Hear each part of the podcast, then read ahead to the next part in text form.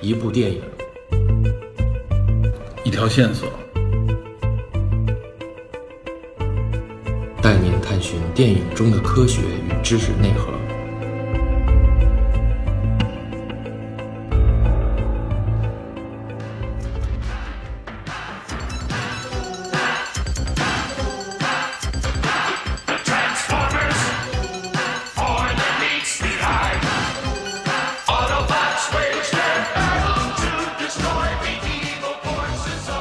Hello，大家好，欢迎收听本期的电影侦探，我是 Peter。啊，我是 Metal DP，咱们俩人聊啊，本来今天聊这一期，实际上是 是三个人聊的啊，结果后来也是又发生了一个意外， 最后我们不得不变成一个俩人聊啊。一个重新聊一次。对，重新聊一次。这个我们今天要聊这电影，也是一情怀话题电影，是吧？国内又上，国内已经上了一阵子了，对，就是《大黄蜂》。变形金刚系列大黄蜂，对，聊这部电影啊，就是其实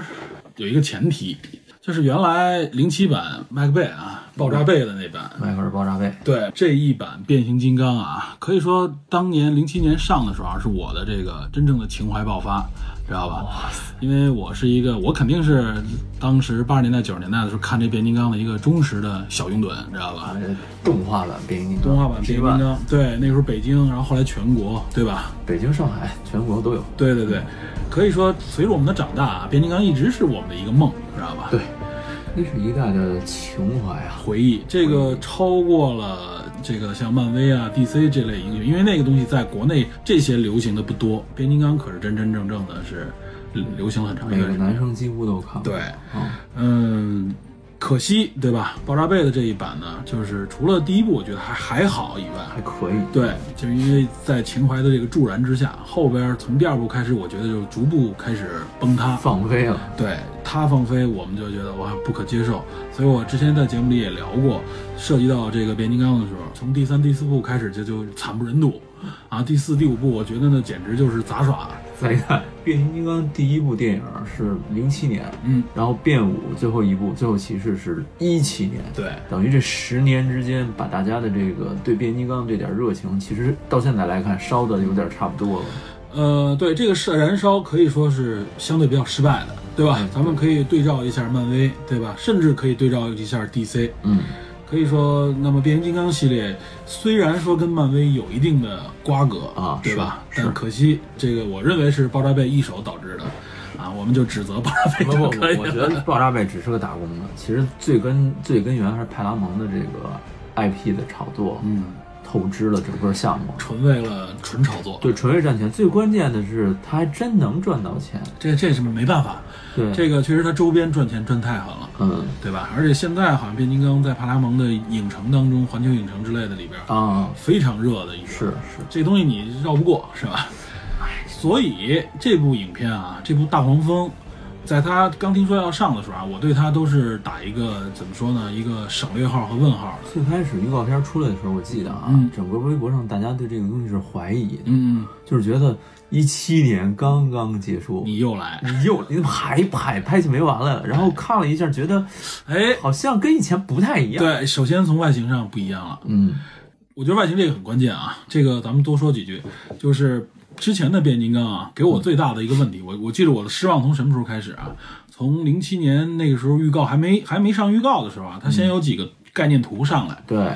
其中就有威震天啊、红蜘蛛。我一看，我操，这他妈这是威震天吗？ 对吧？红蜘蛛没有红色儿，对啊，红蜘蛛没红色儿，威震天，哇塞，这就是一就是未来大机器人儿，非常复杂的一机器人，我看不出任何跟威震天的影子在里边对，哪怕有点跟手枪相关的 是吧？它也不是，是 吧？变成什么飞机是吗？，对，它是一个怪异的一个飞船。然后飞船也没有任何跟手枪有关的，反正就是一个非常复杂的一个很华丽的一个机器人，但它不是威震天。对，知道我吧觉得就是最开始传说中爆炸贝打算把这个细节变形细节做得特别复杂，为了抓住你的眼球，嗯但是它牺牲了很多外在的这种形状，嗯，它那个变形做得非常复杂，这里我记得当时唯一能够啊给我们视觉线索的就是擎天柱和大黄蜂，对吧？啊大黄蜂起码是黄这两个色还好的，一点嗯对，这个擎天柱起码是主红，而且那个至少头和前胸的这个这个设置还基本对上了差不多对，有原来的影子。大黄蜂也有一点啊，嗯，但也是变化很大的。剩下的比如铁皮之类的爵士那些，看不出来完了全。看不出来。嗯但是这版好像好一点。，对，这版就完全变了，尤其是这版啊，这个电影咱们都看了。嗯，我在电影院进到电影院开始看这个影片的时候啊，就是一开始那前应该五分钟吧，在 Septon 上， Septon，嗯在 Septon 上那一段战斗啊，非常燃。一下就给我带回到我的童年了， 知道吧？这样这个时代对对对，所以我觉得这部影片，当时我觉得这五分钟值了，知道 吧？对我来说，这要五分求钟这么值低啊呀、不是，真的是前面那十年啊，前面那十年真是毁了， 这样给我感觉。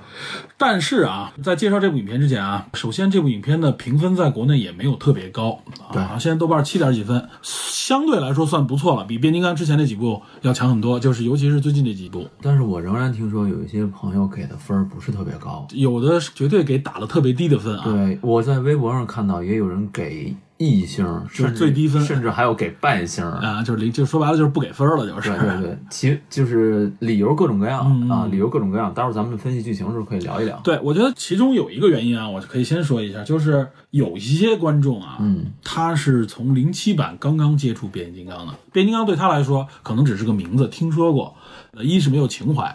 另外一个这给他带来的震撼呢又没有特别的多，就是咱们这么说吧，没有一个每天六点半守在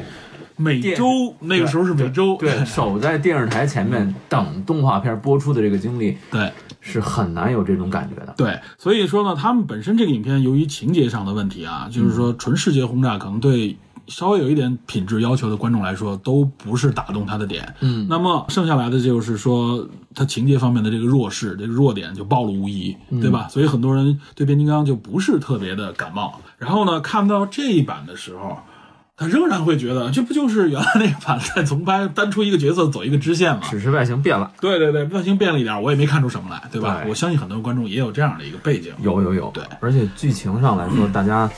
呃，有一些习惯了老版的那种激烈场景、嗯激烈战斗场面的就人，必须是上来就干的那种。哎对，然后反而不适应这一版拍的比较温情。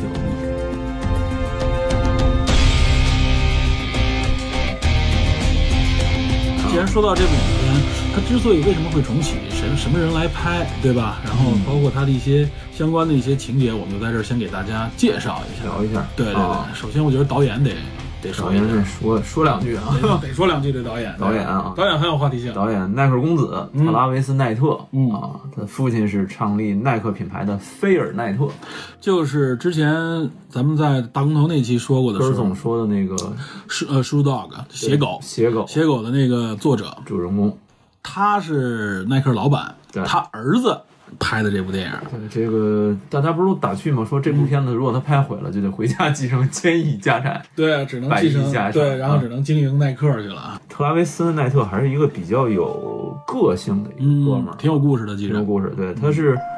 七三年出生的，嗯，嗯然后呢，高中毕业以后拒绝了斯坦福的 offer，想成为一名说唱歌手。然后他父亲非常支持啊，这我儿子有梦想，然后给家里建了一个大型的录音棚，请录音棚，他自己给起起一名叫 Chili T 啊，Chili T，嗯，出了一张专辑叫《Get Off My》，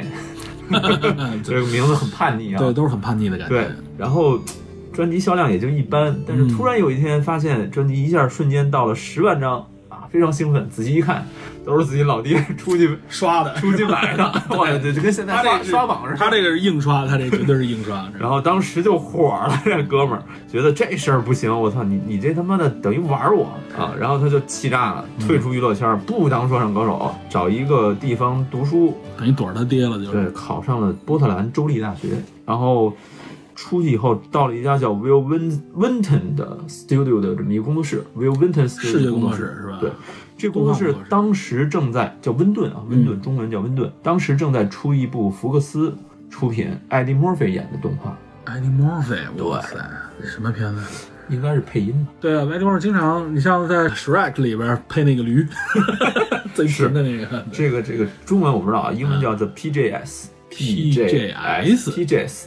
PJS 我还真不知道啊，这个这个我也不知道它中文翻译应该是什么。嗯，他最开始就由一个小的那么一个类似于数据员的工作开嗯始做，后来慢慢做画师，到开始自己掌握一定的话语权，哎，正当他觉得他的事业开始有起色的时候，嗯，突然有一天到单位，发现所有人以异样的目目光看着他。原来他老爹 把这个温顿工作室给买下来了， 注资几百万美元让他当 E CEO。啊，老爹又出手了啊然后特拉维斯整个人就就有点崩溃，受不了了。他认为父亲总是掌控他的生活嘛，嗯，就我想自己闯出一片天地，你凭什么天天干涉他就我就是你他是有点想摆脱他父亲的这个大的阴影也好，或者说是对对这个这个光环，对，因为他上学的时候，他他周围同学说你给我来双限量版的 Air Jordan。 对，给我来个签名照什么的，对，啊乔丹是不是你们家天天沙发上坐着，人家聊天，你给我来一个签名什么的？说乔丹就是我爹的客户，我根本就不感兴趣，但是对没办法，就就同学嘛，然后他就不厌其烦，因为这种事情，嗯，然后久了他肯定会对增加厌烦感。跟他爹就大吵了一架，甚至一度传说他准备跟他爹断绝父子关系。哇，直到有一天出现了一件事情，就是他的大哥马修奈特，嗯，这个他大哥好像做公益事业的，然后有一天在拍潜水的宣传片的时候，嗯，心脏病爆发，好，然后死去世了。哇塞，等于是说他跟他父亲都遭受了一个重大的创伤和打击。亲人离去对，然后老菲尔奈特呢就辞掉了自己 CEO 的职位，啊，从耐克是吧？从耐克。然后呢，这个特拉维斯也认为自己跟家庭以前疏离的太远了。嗯，应应该是要跟自己父亲修补这种关系，回归一下家庭。等于他哥的这个去世反而弥合了他们之间的这么一个裂痕，相当于嗯其。实很多时候都是这样。啊对对对想想，等于是父亲呢向后退一步，他也向向回退了一步。对对菲尔奈特其实对他这种无条件支持也是有原因的嘛。对对，菲尔奈特他爹是一个出版商，嗯，然后呢，他爹对他的志向就是让他当一个会计，注册会计师反。正就给他指明道路了，就对啊是。，菲尔奈特年轻时候的梦想就是卖鞋， 但是他成功了嘛？对啊，所以他叛逆嘛，对，成功了，所以他觉得应该支持支持儿子，他等于是说从完全的那种掌控到了另外一种极端。极端，啊就啊就是你无干条什件么我都的支支持持，无条件的支持反而有一点儿也是干涉嗯也是也是个掌掌控了。对，等于特拉维斯就是在这么一个情况下开始，嗯他把这个工作室名字改名叫莱卡工作室。嗯，这个莱卡这个名字来源于哪儿呢？是苏联最开始送上太空的那只狗哦哦哦，那只小狗，对，莱卡，实验的那个小狗，对莱卡。然后他等于是说想表达自己成为这个探险者、领路人的这种感觉，他也继承了一部分自己父亲在耐克的股份。嗯啊，哎，我记得他好像拍了一部，在这部电影之前拍了一部动画哈，魔仙传说，哎，对对，那片子我印象挺深的，一七年的吧，一个定格动画嘛，好像不是一六就是一七年的一六年啊，一六年，一六年得了奥斯卡金像奖的最佳动画电影提名嘛，嗯，也得了英国电影学院奖最佳动画。无论从技术上还是专业上，都给了很大的肯定啊，艺术上，但是票房好像不是特别好，对他拍的，其实我觉得是什么？是成本太高，嗯，然后他的理念又比较成人化。而且比较另类。然后那个主演，我记得其中一个主演还是马修麦康纳配的嘛，对对对，然后后来几部，包括《鬼妈妈》《通灵男孩诺曼》，嗯，鬼妈妈印象很深嗯，还有《盒子怪》，《盒子怪》我印象挺深。啊，他拍的这几个都很另类，我对对感觉，嗯都是成人化的，所以他拍《大黄蜂》的时候，最是最开始大家还有点意外，因为这是他第一部真人动嗯画真人电影，而且真人很电影。主嗯流了，给人感觉，对，纯商业了，不像以前似的，说我就是闷头搞创作，有点嗯玩艺术的感觉。咱们刚才说的是导演，导对吧演，对嗯，，然后主演是女主演海莉·斯坦菲尔德，哎，这小姑娘我挺喜欢。啊，我也挺喜欢。嗯，一零年科恩兄弟的《大地惊雷》，对，咱们原来提过，嗯哎特别好的一部影片，这小姑娘在里边非常亮眼，非常亮眼，几个大咖角色在里边完全遮不住她的这个光芒， 我觉得 是。都爷啊，对啊，除了都爷，还有那谁马达蒙， 马达蒙那角色很搞，知道吗？我好好像那个时候开始，马达蒙就开始接一些比较走一些很另类的另类配角的的这种路线，对，好像就从那片儿开始。对，啊，《大地惊雷》是八十三届奥斯卡金像奖给她来了一个最佳女配的提名，嗯，非常厉害。非常厉害。然后在一六年还是一几年，有一部《成长边缘》，这我听说没看过， 《成长边缘》这个跟他合作的是伍迪·哈里森，嗯啊，那个里边的人物的设定跟这个里面很像，也跟那个大黄蜂里边大那黄蜂个里很像，嗯就是说他父亲对他很好，但是心脏病去世了。啊，嘿好，他成了心脏病克星了。 对，等于这个片儿里他演那个角色就查理嘛，他父亲也是心他脏父病亲也是去世心脏病，对，啊。然后他在前一阵的这个《蜘蛛侠平行宇宙》里还给格温蜘蛛配音，本人还出过一些音乐的专辑，包括《大黄蜂》这部里面也有他的音乐方面的献声。嗯，然后很重要的一个嗯，配角，大男配角，新一代大壮，我觉得是赵喜大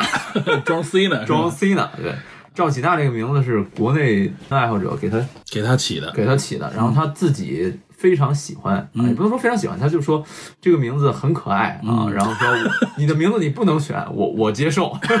我操！结果真的壮男拿了一萌妹的名字，对他找喜不是 E WWE 的嘛，啊嗯对摔跤的嘛，对对对，这哥们儿是也是 WWE 出来，我觉得很多 WWE 的人可以尝试啊，已经这已经不是第一个成功转型的对，了。而且他很聪明，这个人会中文，因为他在三五年之前就开始自学中文，嗯虽然他中文比较生硬，我看你给我发那个视频里边，这个 语法我不，我认为他说的真挺溜的，对对对就是语法不够精良，语法不够精良，但是但是真的词很儿溜用词儿不够好，他整个一大套下来就是一边想边说，对你的基本能听懂不，是人教的，一看对就是。对， 然后还喜欢老干妈，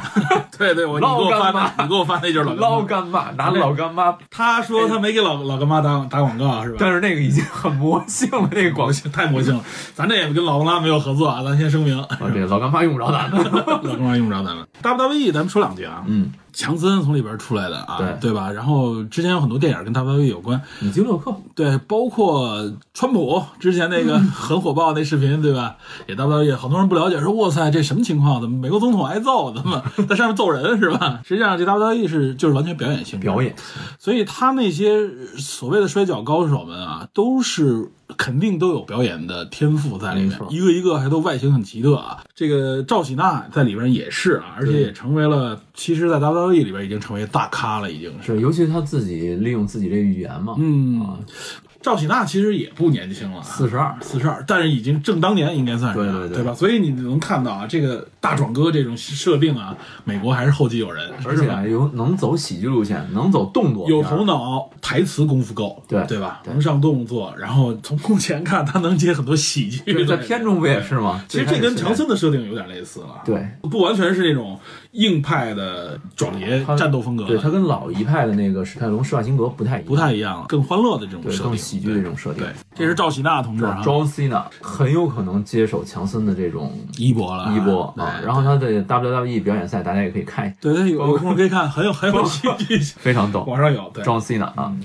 还有一个小配小男男配吧，小男生，对小男生喜欢女主的那个邻居是吧？嗯，Mimo，很萌哈是吧？啊演员叫小豪尔赫·兰登伯格， 我天，名字非常怪嗯这。小伙子挺稳的台风，我觉得啊， 哎，对他好像能经得起大的那种阵仗。呃我是经人提醒说他在《蜘蛛侠反游记》里边演蜘蛛侠他们学校那个电视台的男主持人， 就一个镜头。乐呵呵的。我你一说这，我就好像萌，感觉他就是那种在那前面总保持那种微笑 的，就是那对种，然后还行，还挺挺有意思。好像说《阿丽塔战斗天使》里也有他啊，回头可以关期注待一下。嗯对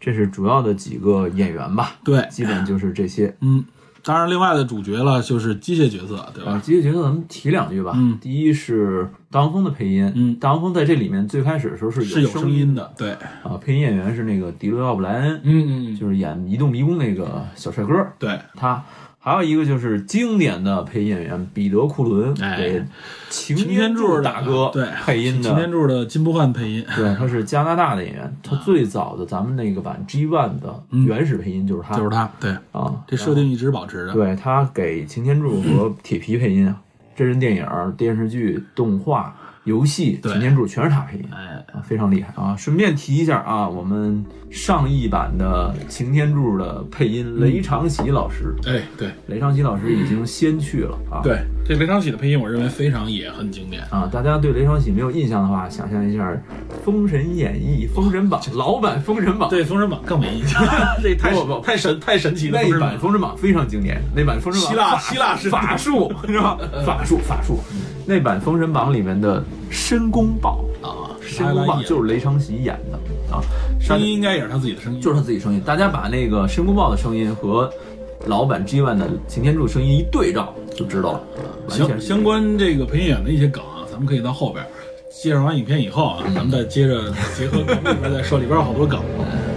咱们捋一下剧情。对，捋一下剧情。剧情就有点上来，就像你说的 Samson 的战斗，对，这段是我认为最燃，而且也是充满回忆的一段，对，因为它出现了很多我们熟悉的角色，经典角色，而且它的很多镜头和画面也是当时 G One 第一版第一集里边的精彩画对面。那种感觉，对，我记得上来就出现擎天柱，咱们说一下啊，咱们数一下，嗯，汽车人这一边出现博派，对，博派也叫啊，出现了擎天柱、擎天柱大黄蜂，这是肯定的啊。嗯我记着还有千斤顶，前金岭，圆圆的脑袋两边有两个叉儿， 闪亮的耳朵。猪八戒的一样的 感觉，但是那个头呢又很机械，知道吧？圆圆的一个黑黑的头。前金岭设定的应该是科技开发那类，科技开发，他是科学家，对。然后应该紧接着旁边应该有一个跟他老一起出现的救护车，救护车那是一个救援类的医疗人医员。疗人员，说白了就是修车 的，知道吧？是吗？还有主要是铁皮，哎，对，铁皮我记得铁皮是，是我记得我好像也有，铁皮是我儿时最喜欢的单人角色。比较硬朗啊，是吧？非常硬硬干硬朗啊，是吧？呃他他不他不鲁，他不鲁，对，但是很坚硬，硬。而且带老派那种感觉对。他就是他比较不太容易被一些假象所迷惑，对，他比较坚定，比较对坚定。对对对，有点有点这个压舱石的感 觉，哇塞流行的一句话啊，这个 压舱石，哇塞，啊可以可以可以。然后好像还有谁啊？ R C， R C 对对对，R C 有 R C 出来就能认出来，粉色的一个女性机器人，对对对吧？R C 我记得它实际上是后边儿第三季不是第四季才出来，跟补天士前四季都叫 G Y，都叫几晚对，但它实际上是跟着补天士出来的一个同类型的角哦色，它而且能变形，好像是一摩托还是什么。女跑车哦女跑跑车，有粉色现代的那种 跑车，嗯现代版跑车啊哈、是吧？嗯可以，以后有机会收藏一嗯辆。哎呦呵，哇塞， 好像还有几个我记不清了，因为一闪而 飞过山，飞虎山肯定有，飞虎山在那段打斗的时候出没出来我不知道啊，后但边是后边有肯定有飞过山，我不知道有没有爵士或者横炮或者探长，探长这几个角色，探可长能应该也有在里边露，我记不太清楚了。探长比较识别度高，绿色的吉普，对，它有一个探头的一个导弹，对，然后然后横炮也有一个导弹，对红色的车，对，当时那些翻译的名字其实都比较口顺，对，口顺，而且给你感觉很有趣啊。关于这个翻译梗，我们后边也有的 说，是吧？对反观这边霸天虎啊，狂派也有几个经典角色出来啊。震荡波，震荡波，一个眼睛的哎紫的紫色的，紫色震荡波也能变成一把大手枪，是吧？对然后声波，声波，声波这个最经典，唱着歌出来的是吧？里边直接还叫出了机械狗，七妞， 我哎，可 以，你来一下，你来一下。，七七妞，该回家了，我去。啊这个年轻人看了不要觉得奇怪，这个我怪当叔时叔，当时就是那个声音嘛，对他就是这么唱唱唱出来这。么然后当时我第一次听的时候觉得好嘎，但是觉得很有趣，你知道吗啊是？而且声波是被大家很喜欢的一个角色，对反派的呃忠实忠实情报嗯报人员，而且综合能力很强，技术能力也很强。哎对然后当时从他这个卡槽里边蹦出来的有，除了激光鸟以外，应该还有机械狗，机械对吧狗还对有，这都是精精彩的经典设轰定。隆隆对，轰隆隆啊，这很有特轰隆点隆。没有双手，只有双 锤的一个，对，小个儿非常两把猛大的，非常猛，非常。鲁，上来就锤。对，而且跟大机器人比起来还不弱，你知道吗？对，然后好像应该还有红蜘蛛在那里边可能冒头了啊。嗯，除了红蜘蛛之外，还有经典的就是红蓝紫三个 F 十五战斗机嘛，对，是惊天雷和闹翻天。闹翻天，对，这两个应该出来了，而且他们两个当时也有一个在动画里边经典的镜头，他们俩变成一个三角三角形的一个宇宙飞船的那种感觉。塞不坦形态，塞不坦形态，然后去追杀汽车人的这么一个镜头。对。其他的可能也一闪而过，我没太记清了。反正主要这几个角色都出来，但是唯独没有威震天。哎，对，这个我们最希望出现的啊，为什么没有啊？反派当中的这个啊，这个为什么没有啊？为什么没有？不太这清个楚，回头后回头说一下啊。。然后反正在这大战之后，就是跟当时的基万设定差不多，就是汽车人要逃离这个 Septem，对撤退到地球建立基地，对。然后呢，实际上党打算是让大黄蜂作为打头阵，先去探听一下虚实，对吧建？立基地，而且这里其实说了一个很关键的问题，嗯第一两两点，第一是说，擎天柱给大黄蜂任务是你要保护地球对啊，第二点是说他为什么派大黄蜂去，对，因为大黄蜂其实在整个汽车人当中是一个类似于间谍的角间谍侦察兵、侦察兵的角色，情报窃取，对，他不是主要的战斗人员，而但是在这部影片里边，战斗能力非常 强，而且好像恍惚之间，好像干掉了惊天雷也不是谁的头，然后直接用脚踢了出 来。这个当时我非常惊讶，我说哇塞，这大黄蜂爆豆了，这个感觉开无双了开无双了，这非常厉害。下，手里也有一柄金属剑，然后利刃啊对，那利刃后边也会出现啊。对，这里边你刚才说到了一个就是擎天柱的这个这个设定啊，这个给大黄蜂的这个任务，这就牵扯到一个话题，就是关于汽车人。和霸天虎两边的这种策略，哎是生存策略和他们的这种处事态度，对他们俩所谓的一正一反啊，这里边实际上涉及到一个特别经典的博弈论相关的话题。我们后边哎我，们可以前配合一个硬核知识给大我家们讲一下前。面频繁埋 梗，哇塞！先卖个关子啊，没后关系边会有硬核出来。嗯，然后主还有两个主要在之中出现的反派，嗯，霸天虎，对，这个是在后边整个推动情节里边啊，他们两个实际上充当的是大黄蜂的直接对立面，直接对两个手反派。对，一个叫粉碎，对是樱桃色的这个配色，能变成普斯茅斯卫星车啊，还有一相当于是三段变形还啊，能变成飞机，一架战斗机。对，另外一个叫反弹球，嗯蓝色配色嗯啊。最开始嗯，跟大黄蜂打斗，造成大黄蜂记忆模块失忆和嗓音失效，在地球那对个战斗的那个人是红色配色，但不是红蜘蛛。当时我一直以为是红蜘蛛，我以为是我看预告片时候，我认为这就是红蜘蛛铁定 了。后来结果在电影里边，我的疑问是从哪儿出来的？我操，他居然被干掉 了！红蜘蛛可是比那威震天还能活的一主，哇塞！红蜘蛛是不死之红蜘蛛，给我感觉 啊，就红是蜘蛛虽然很愣，但对是其实还蛮狡猾。呃，对，又愣又狡猾，然后呢，充满谋略呢，又经常闹笑 话，对非常有意思的一设定啊！而且很多人很喜欢红蜘蛛对，这名字也好，知道呃吧，？这个星星叫。翻译梗，回头咱们说，回头说啊啊。所以说这个不是红蜘蛛啊，这里边我说一下，就是真正在这里边出现的狂派的，相当于三个角色吧，嗯霸天虎。呃，首先这个类似于红蜘蛛的，好像说是闪电，是闪电，对在漫啊，在漫画中，在动画中，闪电是一三变的紫色的一个，对你后来你说说那能变成坦克，我就想起来，哎，有这么个角色，对而且三挺变猛的还，哎三变三变的，变成坦克，变成战斗机和对机器人儿，对三变的女而且它变成那个飞机是咱们翻译过来叫幽灵，或者也叫鬼怪式战斗机嗯啊对 F 四，那个是在越战时候经常使用的一款对战斗机，看着很重型的一个战斗机。那个我为什么印象深啊嗯？小时候有那么一玩具，哎，对对对，我也印象深，我对我也有这个，它那个后边那个尾翼是冲下的，对对，非常非常，确实像鬼怪一样，很怪嗯异。然后另外那两个角色，你说的闪那个不是闪电，粉碎粉碎和那个反弹球反弹球这两个角色啊，我真不知道，不记得我了。也不知道，但是在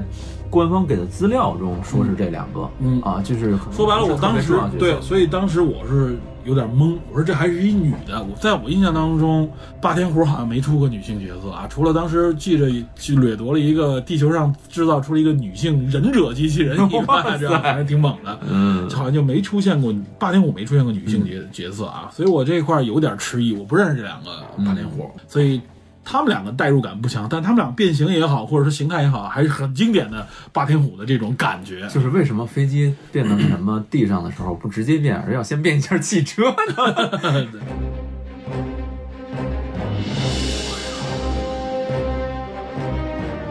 啊，咱们先聊剧情，嗯就是说大黄蜂在这个地球来到地球以后，先被这个闪电，嗯红色的闪电对，盯上了，以为是红蜘蛛的这个闪电追上了，应该啊对是，追上了，结果被他造成一度造成自己记忆模嗯块失效，然后自己的语音系统失灵。对，云系统直接被被切除了，给相对当于是然后但是他反杀了这个闪电，对然后自己隐姓埋名扫描了一个黄色的经典的甲壳虫，啊、大众甲壳虫，嗯，然后潜伏起来，对，等待等待这个复述。这里边说一下啊，就是当风的在地球上迫降的时候啊，巧遇巧遇赵喜娜死简遇赵喜娜的， 哎，结果碰上了以后，现场就直接要追，非常硬，是吧？而且而且赵喜娜那个部队就是美国第七区是吧那？啊也第是七区的特嗯种部队那种来法，对，是负责对外、啊对地球外的这个威胁的。咱忘说了一点啊，嗯这是说这个电影的设定是在一九八七年，哎，对，这个这个年代是不一样的，是八七年的设定啊，而且是当时是啊冷战快要结束的时候，冷战的后期，对后期对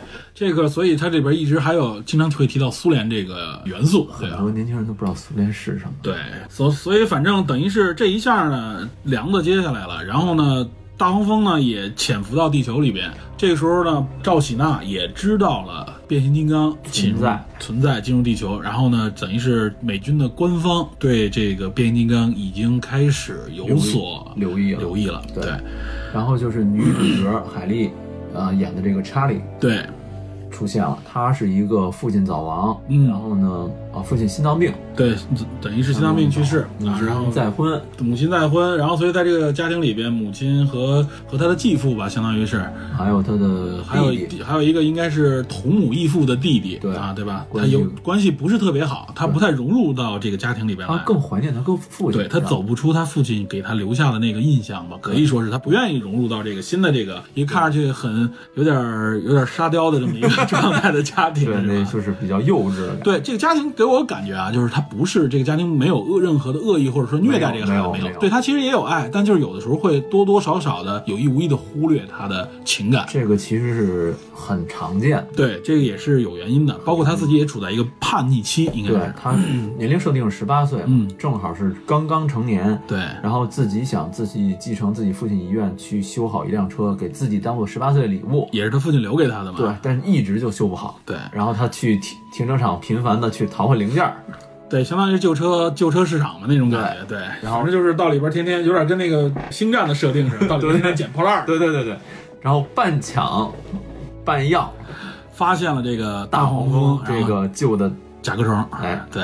然后直接给要要回过来了对，然然后后然后反正当时还有一个背景就是他在那个游乐园打工，对，啊，说是暑期打工也好，或者说反正就平时自己给自己挣点儿零花钱，哎，其实这段很关键，嗯你发现没有？很多人就是忽视到这段剧情了，嗯就是他为什么描述他在打工，包括他无意中造成的那个种种的尴尬，对。典型青春片儿的青春片儿的设定，对对对，而且还有包括跟那个小男生，小男生对他的这个关注，哎实际上对也跟这个打工环节有关，他也在打工，对对，其实是一个青春片儿的典型设定，就是说我叛逆期，然后我又不知道怎么跟周围融入，这个其实很典型，但是很多经典人的设定很多人把这段儿就剧情就给忽略掉了，对没有他们意思觉得这不是我欣赏这部片子里边的主要内容，哎，但其实这个片就子，就等着机器人干呢，知道吗？ 但其实这段儿是有原因的。对，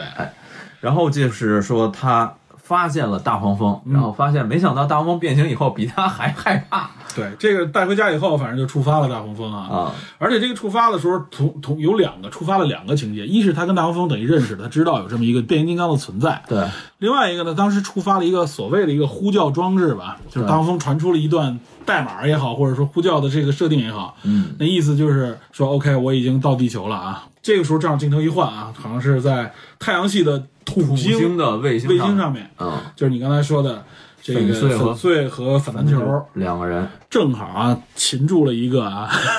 经典的变形金飞刚汽车人，汽车人当中的角色飞过山啊，飞过山实际上是跟达峰一样设定的一个小型小型汽车，漫画中是就是红色的，我对，记得红色的一个，然后那个头型也是，它是整个连接的那么一个，看着很壮，傻笨乎乎的啊，说那是大汉，嗯不，大汉也是那样啊，飞过山也是飞过那山也样，是对，那样反正给我感觉就是没什么战斗力，经常就是完全就是只靠靠嘴嘴皮子那种，知道吧？挺烦人的，知道吧？但是也是这也要说一下啊，也是在变形金刚这个这个动画片里边也是不死之角色，知道吗？都是最烦的其实是啰嗦， 啰嗦后来啰嗦。说话比别人快四四四速那种。啊我觉得给啰嗦配音那人特别不容易，你知道吗？ 然后结果啊，这个信息被这个正在拷打飞过山的两个霸天虎发现了，发现了，对，也从飞过山身上， 对，从飞虎山身上，因为飞虎山也是坚持不说，结果不小心等于是被他们触发了那个开关嘛，相当于是。结果得知消息以后，两个人就啊一刀是吧，劈斩了这个飞过山，飞过山结果挂了就。当时没想到当。时没想到，我说哟我操，这么经典角色就挂，我还以为会逃跑怎么样呢，你知道吧？然后两个人就来到地球， 哎，就触发了后边的情节。他们两个人就是来到地球仪时候，呃，还是很狡猾的，很对狡吧猾对，尤其是这里边主要实际上是那个女性的霸天虎啊安，吉她拉主贝导塞特对配音的这个，对，这女性霸天王粉碎，她主导，她就是来了以后耍了个阴谋，哎，咱们先，是吧？打枪都不要，是吧？先稳住。 先稳住，咱们先利用一下地球人，嗯对吧？我好找到那个大黄蜂。对他们碰到了拦截的 John Cena，对然后跟这个 John Otis 演的这个人对，就达成了一个所谓的互互相合作协议吧。他们说我们是为和平而来，我们是来。追查叛军。 对，反正给了一冠冕堂皇的理由，所以这个时候呢，地球人也不得不相信，因为那个科学家好像有自己一个观点，对是吧？科学家的观点就是说，我们他们的技术领先我们很多很多年，对，我们这个机会不抓住，大力发展我们的军需和科技水平，嗯，万一他们投靠苏联人怎么办？，对，这其实这观点也很硬，这个不好反驳的。这个就是说，完全如果我们不和他们握手的话，嗯因为我们只要握手，他虽然会窃取我们的一些信息和知识，嗯那我们同样也会学到他们的东西嘛，对吧？那如果我们错过这个握手机会，我们让给苏联的话，我们的敌人，那对吧？那那那时候苏联可能就绝对秒杀我们了，就这种感觉。他们其实是有一种这方面的担心，但是张希娜演的这个特嗯工其实是不是很愿意？对他一直对这个霸天虎也好，或者说对整个变形金刚有戒心。哎，这个是有原因的，对待会儿回头咱们再说。对啊对对啊，嗯。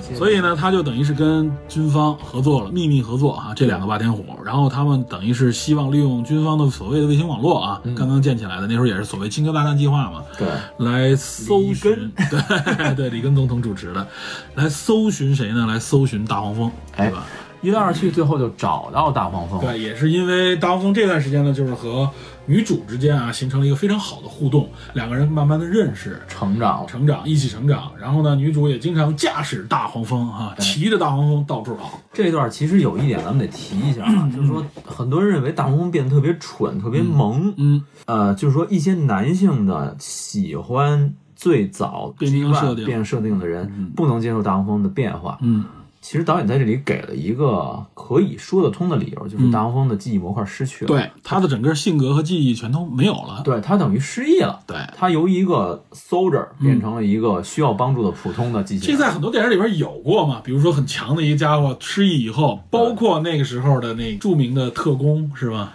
《谍影重重》里边的 马马达王当时也是嘛，失忆以后就很多有这种失忆以后，他上来就给人感觉就是人畜无害，对吧？对。然后只不过在一些极端的极端情情况下突然触发他的这个啊极端反应、应应激激反应反应，对吧？所以能看到他如一旦激发战斗状态的时候，表现出来还是很硬朗的那个，对很强。到后来反抗的时候，对，所以我们这个怎么说呢？也能理解有些影迷说白了，我就是为了抓回忆，找到变形金刚那个硬朗的感觉的，啊就是那种非常机器人爽快打斗嗯爽快打斗的那种机器人打斗过瘾的那种感觉。但是呢，麦克贝没满足我，麦克贝那走偏了，你这个又全都收着，所以我不满足。对哎对，所以有些人给这个片子对大黄蜂的设定不满，其实所以是给了一个很差的一个感觉，对是因因为这个原因。对，因为应该是从这个地方起缘起的。，对对对，就是他觉得哟，这片子我应该变形金刚应该是直接咣咣咣了就，你怎么就直接就走向了一个青春成长还有点爱情的那种感觉？哎，对，萌宠，嗯对萌宠。这是我们谈到这儿啊，说这个影片啊分儿没有特别高的一个原因之一。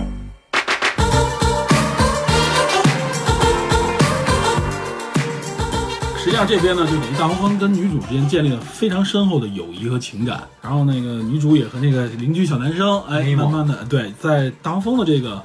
帮衬之下也好，或者说是和他互动之间啊，嗯两个人也产生了很好的这种爱情的萌芽。咦，哎有萌芽吗？对，哎有有有啊，这结尾连手都不让啊，拉。对，但是起码是吧，亲了一下，说是虽然是只是亲了一下脸，对吧？哦起码那块儿还是挺甜蜜的感觉。 很明显的青春片儿，对对对，当然了，这个后边的情节我们就不赘述了啊，也是影片到后边逐步走向高潮，就是霸天虎怎么样慢慢发现了唐风。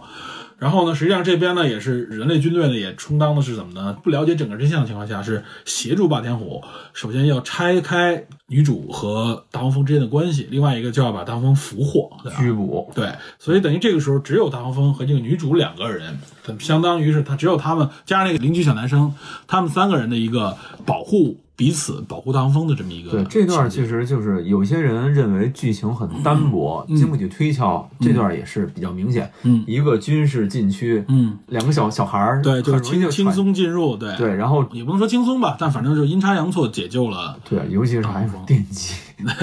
这段就比较有一点感觉牵像强，嗯对，比较牵强，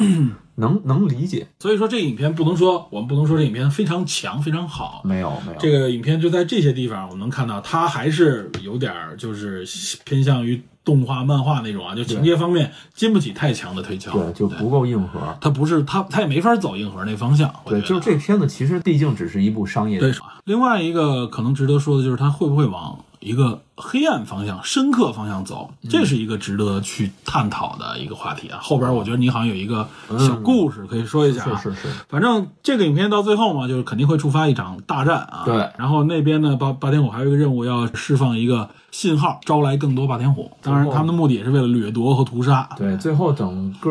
反正就是正义战胜邪恶，这个不用说了。然后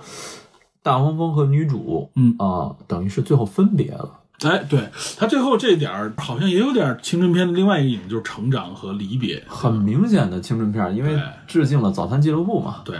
我，我原来以为是说，哎，两个人可以彼此守护嘛，对吧？他在有这个大黄蜂在你旁边多好啊！对哎，但结果就是分开了。对，这个其实是说，呃，你往深层次想一点，就 是说，他离开以后，对于女主来说，她走出了自己，走不出父亲去世的这个阴影。嗯嗯啊，因为他最后结结束之前，他去救大黄蜂跳水的这个场嗯设定嘛，很明显，他突破了自己不敢跳跳水的这个障碍，对对对对然后他去解救大黄蜂了，因为他父亲是在他最后一次跳水的时候心脏病去世了，嗯所以他对跳水有阴影。然后大黄蜂本身也是，他能够变成新的形态，然后去寻找自己的伙伴，嗯嗯嗯等于也是离开，也是成长。你说的这段啊，这应该属于好像最后就是彩蛋那一段了哈，对吧？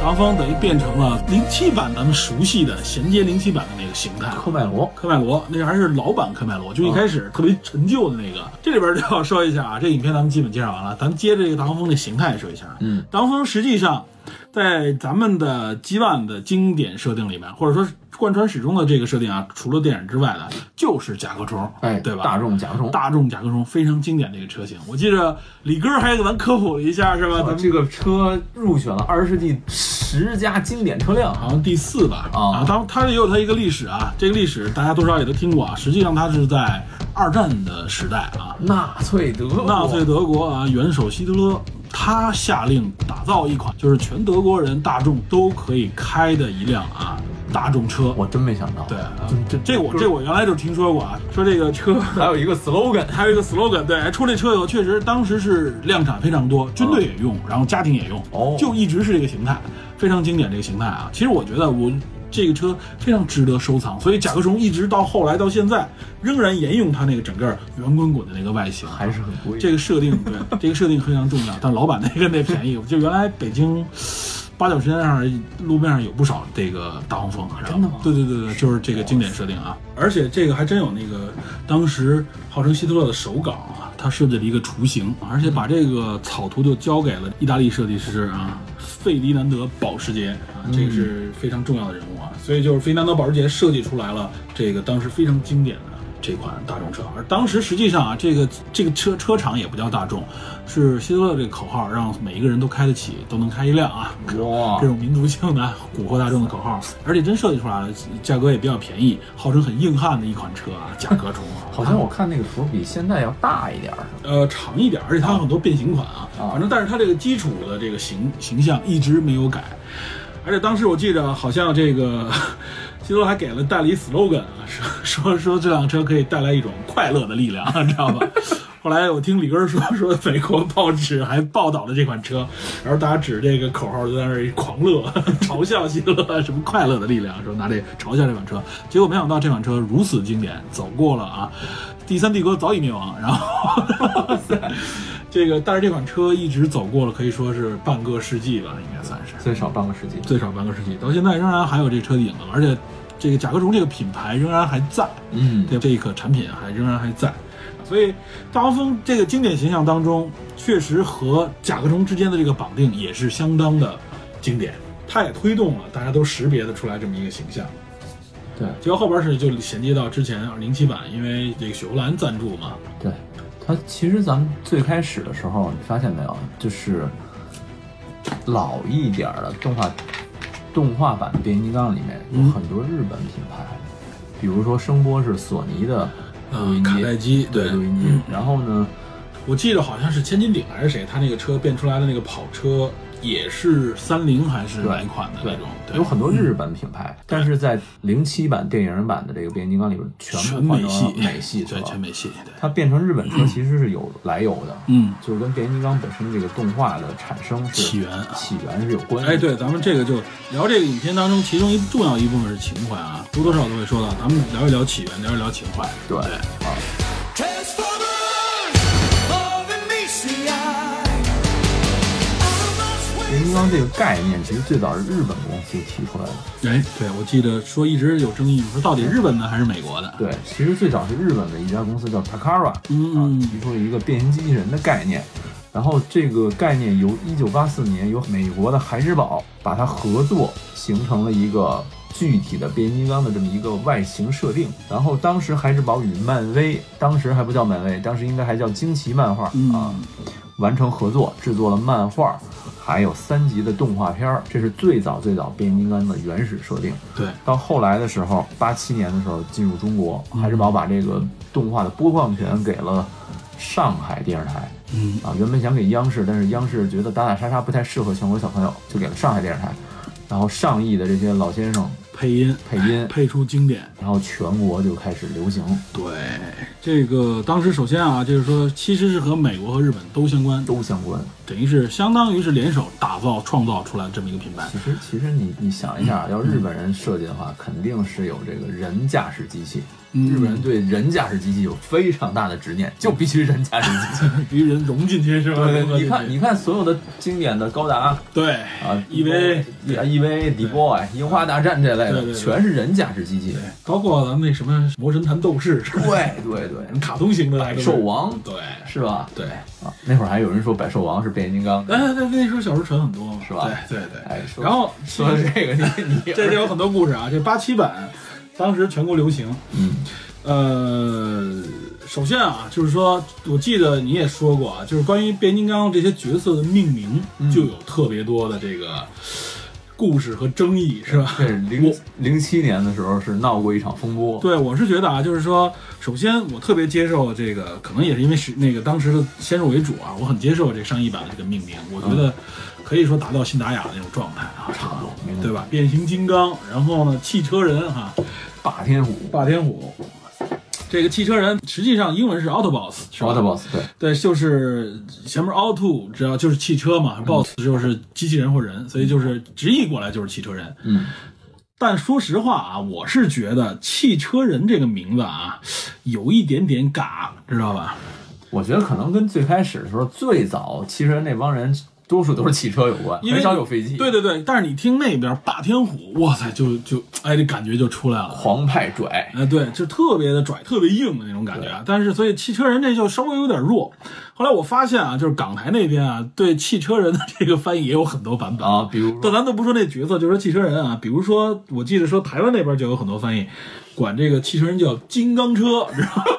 金刚，钢车。起码跟变形金刚对着吧？哎呦，车那这那个霸天虎叫什么？金刚金刚金机鸡， 不霸天虎好像大家都比较接接受啊，就都叫这个霸天虎。 金刚然后有的就直接音译叫奥特巴 族，奥特巴族，我操，还有叫 奥特巴，知哦道吧？奥林巴斯，哇奥特巴、奥巴马，反正听着挺 像。奥特巴就直接就是就音译嘛，嗯对吧？博派我觉得相对来说，我认为也是非常好的一个翻译。对博派博爱的感觉。嗯对对，博派，然后狂派，因为它 Autobots 有一个 B 嘛，那个音，所以叫博派，对吧？我觉得可以也可以对应上，哦可以，对吧可？以？嗯，不错。然后呢，但是他们那边也有把这个音译和这个金刚结合，叫奥特巴金刚， 然后这都是台湾那边电视台的。这个连音译带意义，有一个最最有一个最硬核的翻译啊，我认为非常硬核直接的翻译啊，嗯它直接就是翻译字面就是自动机器人， 我觉得这太扯了，这太牛了，太牛牛了，太牛了。 Autobot，自动机器人。然后反观这个狂派啊，嗯它应该叫什么 Decepticon，对， ，Inspectcom，就是听上去就比那 Autobots 要感觉硬，对吧？所以呢，除了除了霸天虎的翻译以外啊，那边就直接音译叫迪西康，知道 吧？或者迪西康对，叫或者叫迪赛刚，知道吧？这名字相对来说也还可以，知道吧？迪赛刚，对，但有一个就是就衍生了，叫恶魔党，这听着就太扯了，是吧？恶魔党怎么听着像老式的小说里边？对诸葛它四郎蘑菇和样这个啊对和这个之间的挂钩不太好，所以狂派和霸天虎这两个名字是被大家广泛接受的。霸天虎这名字非常拽，非对，常霸天虎这太拽，所以很多人喜欢霸天虎。你看，包括现在他车贴是吧，哎在霸天新一虎代新一代那出来以后，贴霸天虎的绝对多于贴汽车人 的，对吧？小时候拿橡皮课，对啊，对吧？还都是汽车，你说你贴都霸天虎，你要说你有一飞机，你贴霸天虎也行，是 吧？对吧？这个就是一些名字翻译，包括经典角色吧，这个也有擎天柱啊，他们那边儿港台翻译也叫什么？柯百文， 科博柯博文、文科博文、科百文，听着跟现在那个台湾市长似的，柯文哲对是吧？对对对，有点混，我 感觉是吧？锤一下，科屁，锤一下，对对地对地动图，对，这个霸天虎也有啊，霸天虎里边威震天是吧？威震天非常好帅气、非常霸气的一个角色。威震天、啊威震天惊破天，对哇惊惊破天、威震天都非常猛，他们好像对这个呃威震天翻译也不一样啊，叫法。麦加登麦加登就是音译嘛，对麦加登麦加登听着有点儿，我感觉有点中东色彩似的。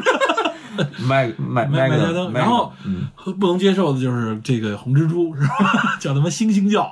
他那个好像是这么回事儿、嗯就是红蜘蛛那个演员，就是他那个声音有一点沙哑和金属摩擦的声音。嗯，然后呢，他那个英文叫 Star Scream，嗯对就星星星笑，或者星叫，对，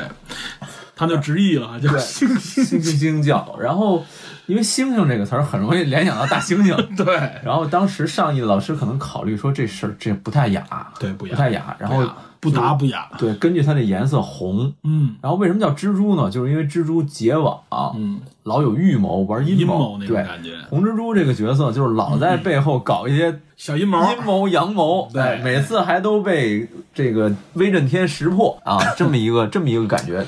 一方面呢想帮这个狂派或者变这个霸天虎的忙，结果经常帮倒忙啊，对想设计阴谋诡计啊，想一把把他妈汽车人和霸天虎全算进来，对对对这事儿他结果认为最自己后人作茧自缚是吧？啊，偏偏最后还活着，对，倍儿能活。首先是一大反派啊，非对很邪恶，然后在反派那里边也不招人待见。而更奇怪的是，威震天还一直很很收留他，是吧？很待见他，而且一直防着他，实际上啊对但还一直用他。对而且小时候很多人喜欢红蜘蛛，对，红蜘蛛就是他这个性格啊，就是说很另类，对，然后呢很反叛，又喜欢表现自己。嗯没错没错，哎，然后包括当时给红蜘蛛配音那个角色，李丹青，对上亿的这个呃演员吧，李丹青，他这个声音其实很长时间活跃在译制片的舞台上。对我我非常喜欢他声音，大家如果有感兴趣可以听一听啊，你一听就是、哎，这个声音听过。他那个声音表达出来就有一点点就是狂妄，好像这个人还有点地位，但是还有点愣头青，有点 low，就是说是有点那种怎么说忘人的那种感觉，很适合这个设定啊。哎对对他把那种有点邪恶、有点就是有点藐视一些人，你们不行，我贵族那种感觉。但可惜他总是失败的那么一个角色啊，这是红蜘蛛这个性格特点，被大家记住了。我记得其实大家喜欢的。几个经典的霸天虎角色啊，比如说威震天，大家都觉得很很他妈横，对吧？嗯一把手枪是吧？ 但是呢，喜欢几个配，这个就是相当于是副手，一个是红蜘蛛，红蜘蛛一个声波，声波，声波给人感觉就是忠诚，就是特别忠诚于威震天。没错，交给他的事儿基本很靠谱，而且他身上带着几个家伙事儿都特猛，是 吧？非常好用，对啊，这激激光鸟，然后这个机器狗，然后再加这轰隆隆，哇塞，这哪个出来基本都能折腾一下汽车人，对吧？对而且还是好几个汽车人拿他们没办法，对对吧？这就表现出来声波已经很牛了，而肩膀上还有一个也扛一个六管儿，知道 吧？加特林似的，对对对对，非常自反然，正也没怎么打过那个东西，但是很牛，而且声波的给人感觉，那包包括那个声音哈，嗯，老戴一口罩，他是相当于戴口罩戴墨镜，然后 他那个设定啊，但是小时候听说画辨识度很高对辨识度高，紫蓝色的那个那个样子啊，就是辨识度非常高。另外一个震荡波啊，对吧？嗯，委以重任啊，看守 Sept 星球，等于对是整个当时第一集就是说巴丁虎就走了，巴丁虎是追骑士人去了嘛？啊任天就说，对，任天就说啊，这个谁，你是我唯一重任。三本星球，你把屎啊！我我你你办事儿，我放心。 当时就给人感觉这哥们儿很靠谱啊，所以紫色的震荡波也是一个经典角色。很辨识，嗯。另外还有两个跟红蜘蛛配的，就是那三架 F 十五，对，就闹翻天嘛。闹翻天和惊天雷，惊天雷一蓝一紫这俩角色就给我感觉就是什么呢？哪场战斗基本就是他们都上，就是他他俩上，他俩老跟红蜘蛛一块儿，对，然后他俩还很忠诚，没怨言，但是更猛烈一点儿。对，尤其是据说闹翻天，国内叫闹闹，说闹翻天其实是属于一个无解型的角色啊。他有一个特殊能力，这个确实后来我复看的时候，我原来没太注意啊，我都忘了。后来再看的时候，发现他确实有这能力。据说在一定范围内，他能瞬移，嚯、就一就是啪突然消失，歘就从那边出来，不需要中间有任何速度啊。说如果利用好瞬移的这个技巧的话，基本谁也干不掉他，对吧？所以说这是闹闹这个闹翻天的一个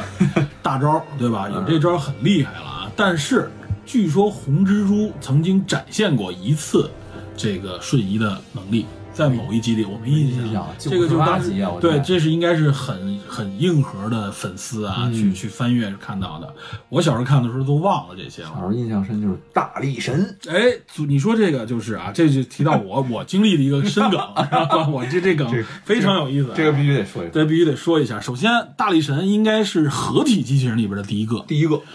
挖力虎嘛，挖力虎、大力神啊，而且大力神那个形象就是草绿色的那个啊，是荧光绿的那个形象组合出来。当时我记得咱们手里谁拥有一个擎天柱，已经飞牛的不行了，红色的一个大卡车变成个机器人儿。大力神是由六个啊，对吧？挖掘机之类七个的啊，对，组成的一个组合机器人。那个设定啊，包括那个巨大机器人，给我们带来的震撼那是无法比拟的。对是吧，当时能有一个就不错了，何况是那么多。尤其是大力神是第一个出现在动画片里边一个组合技能。本来这个变形金刚的这个设定我们已经很惊讶了，对，在这个惊讶的同时，哇，他又出了一个组合，我们当时哇就下巴掉到地上那种感觉，简直就不可想象。对。但是我当时经历了一个啊，人生当中当时的一大遗憾，梦魇是吧？ 不能说梦魇是一个遗憾。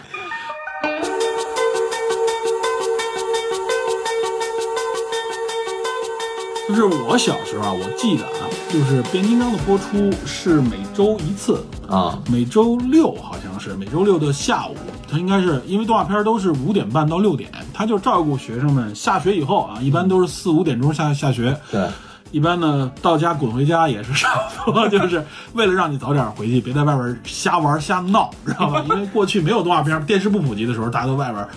谈抽烟喝酒，啊没你有没有没有没有没有没有这个，那时候都是弹玻璃球，小学生，不我那时候都是什么弹玻璃球、拍洋画，对对对吧？洋画，哎，崩崩弓子、崩人家玻璃什么之类的，干大家这大事儿家想想，Peter 都小时候干这个，不，在我之前那一辈人，嗯他们都是啊，就是我哥哥姐姐那那那辈分儿了，或者更早的都是那样啊。嗯但是到了我们这一波啊，就是七零后往后、八零后，尤其是八零后，嗯，就是因为有这些动画片儿，然后对吧？大家赶着回去，电视嗯牢牢的拴在对家里，看动画片儿，然后听评书，对吃饭之前这没问题嗯事儿没问，题对吧，没问题吧非？常妥。所以呢，每周末周六的时候，那时候只有只有只有星期周日周日，然后周六上半天儿，然后回去就看变形金刚啊，这是当时最最最最盼望的周末的一件大事 儿。结果他妈我们那时候我住那地儿啊，就赶上停电，那个时候偶尔就有停电， 有结果赶上那天。大力神出那一集停电了，我操！ 我操！那天我在家里边等着，哟，结果五点多开始停电，坏了，我就在家里边，我记得当时很清楚，走柳，然后来人生悲剧啊，就等着，哎原来这停电有的时候很快就来了，就祈祷，如热锅上之蚂蚁，知道吗？嗯结果非常痛苦，能想象没看没看着啊，就是那别提多沮丧了。然后就 下周一周一。上学的时候，上学周一就低着脑袋就颓废就去上学了，是非常颓废。因为原来我们是什么啊，就周末看完了以后，第二天周一开始见了面儿就开始聊，然后开喷聊他们自己看那变形金刚里边的情节啊，就是而且是是有一特点的，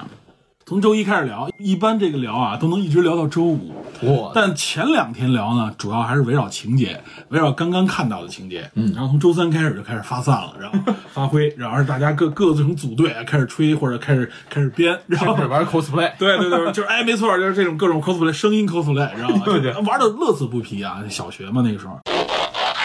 结果他妈我那个没看，所以颓着去了。平时我是一话题主导者，然后能感觉出 来， 然后结果那次呢，就不得不啊，就装作好像看了还不太在意的样子，揣着兜看着大家聊着。 大家说：“哎呦，大力神疯了！”说这大力神，好多人还形容不清楚，知道吧？我当时听着就特郁闷，你们倒是说清楚，我啊想听听怎么回事。说乱七八糟，我还得问：“哎，这怎么着？你没看？”哦，我看了，我没看全，我就只能这么说。 嗯啊，是是是，是对，还是装作很平淡，实际上内心非常痛苦，知道吗？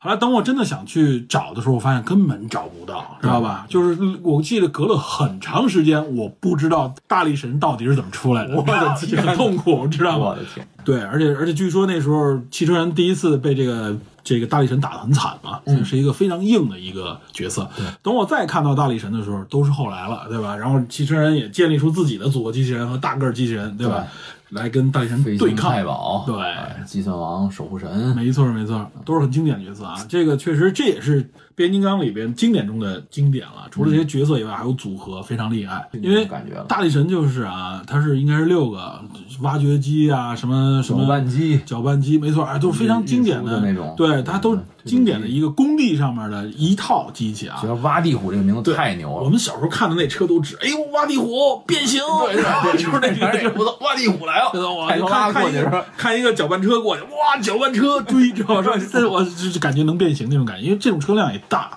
对它再组合成一个，就想象我们小时候想象，哇，那是多巨大的一个庞然大物，对，非常强啊，很厉害，可惜比那些小轿车组成，你看一脚就踩烂了，所以对就给我感觉很厉害那种感觉啊。这个是我那小时候遇到一个算是一梗，你知道吧？耿耿于怀，童年的一个小耿耿阴于影怀，，对，嗯小阴影。然后这个嗯还有挺多的梗啊，这个就是比如说这部影片啊，就是最后大家说，我记我记得你说了，这个影片一开始出来的形态，其实跟现在呈现在荧幕上呢不太一样。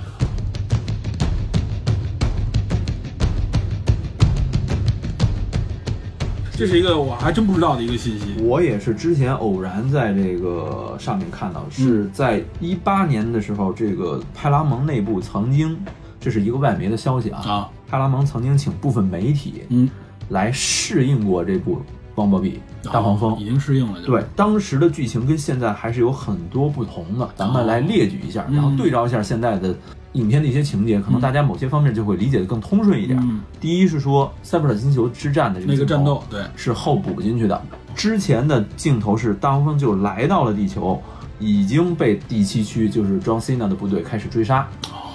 甚至说 John Cena 的部队在很早的时候就知道 Transformers 变形金刚的存在，外星人的存在，对，而且像 John Cena 演的这个杰克·鲍恩斯这个特工，他在原来适应版的这个片子当中，有亲近的人被变形金刚所杀，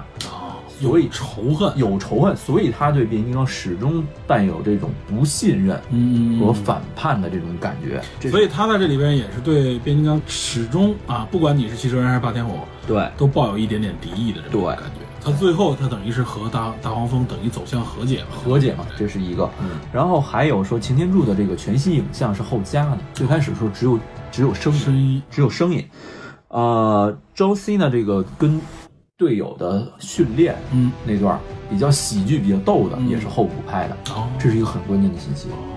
然后还有是说，比如说粉碎和反弹球，当时是在月球，嗯是在月球截获大黄蜂的信号，目的是追杀擎天柱。嗯，然后他们遇到飞过山的那段情节也是补的，也是后补的哎，还有一段说大黄蜂在这个家里边儿闯祸的那段儿，嗯当时是说适应版里面有这种漏电，漏电以后，他身上的能量汁儿嗯，被激活，然后使很多家具变得非常活跃。然后哎，这跟零七版那个有点相关了，对，跟零七版那个很会像触。发新的变形，对，触发新的机器人诞生，嗯对吧？然后有两个佐证，嗯第一是说正片里面那个孩子妈妈回来以后，发现这个插头被截断了，哎，为什么？实际是就是为了截断这个电源嘛。像它就停止活动。对，第二就是说那个这一块情节其实当时我看了以后，这跟在场情节无关，他为什么要好像强调一下这对个对对？但是他举起那个电线应该说明点什么？，对，然后还有一个就是说那个 Mimo，嗯，打电话嗯让女主赶紧回来的时候，嗯，其实就是因为家里边发生了更严重的事情，哦活了很多活物，哦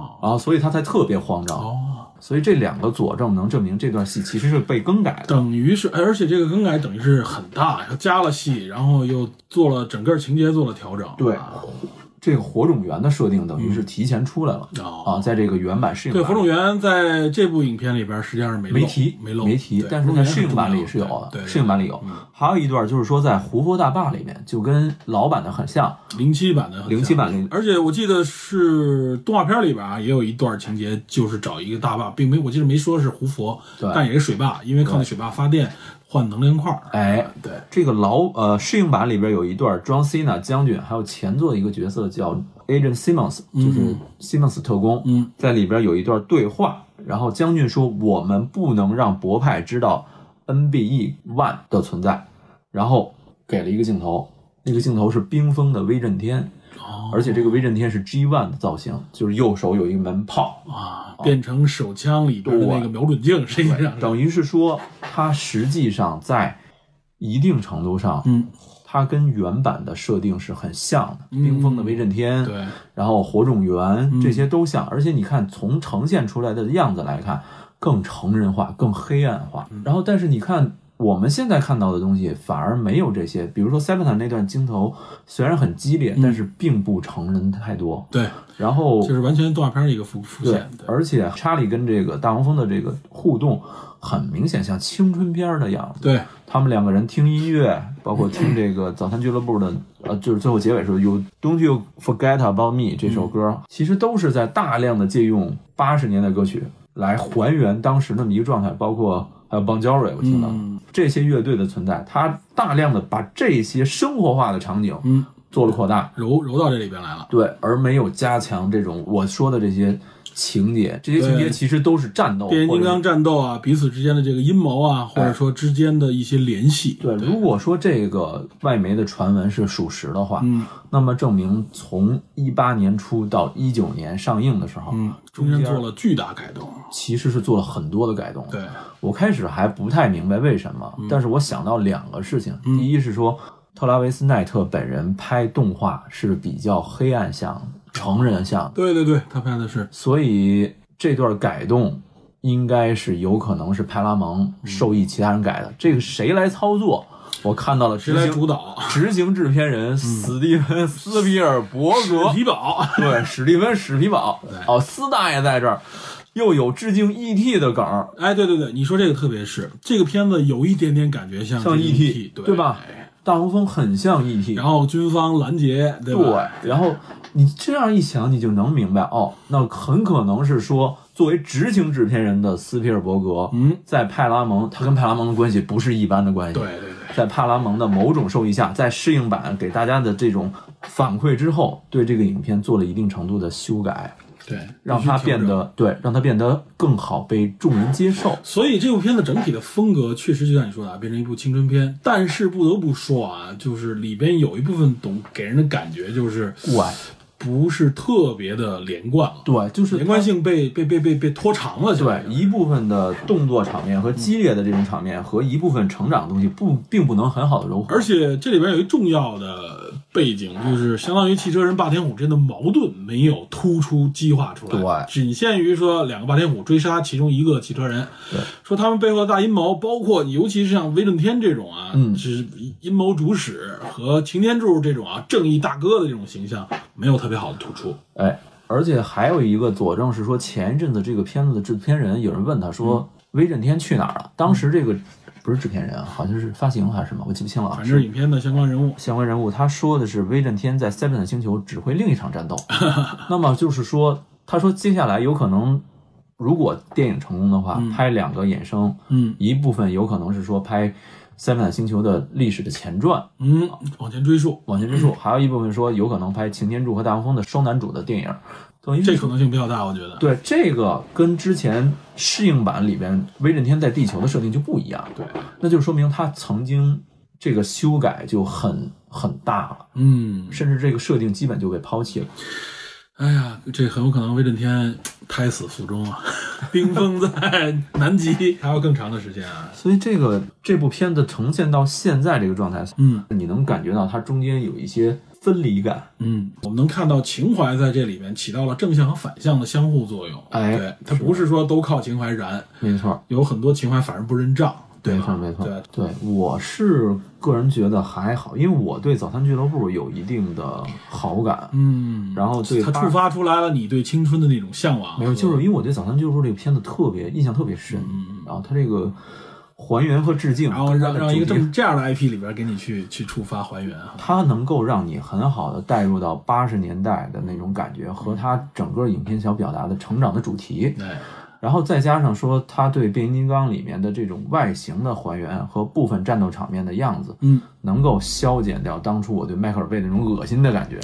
对，所以我觉得这个片子把它伤着了。对，所以我对这个片子就还好，七分到七点五我是能接受的。嗯，所以跟咱们刚才提到的有一个话题嘛，不是说这里边没有突出，对也就是汽车人和霸天虎啊、博派和狂快之间的这个矛盾啊，是的这其实是这个 IP 当中最永恒的一个话题，哎，对两派之争，两派之争。其实你看，我们看很多英雄漫画也好，科幻片也好，或者战争片也好，或者说怎么说呢，跟英雄相关的吧，都有正义和邪恶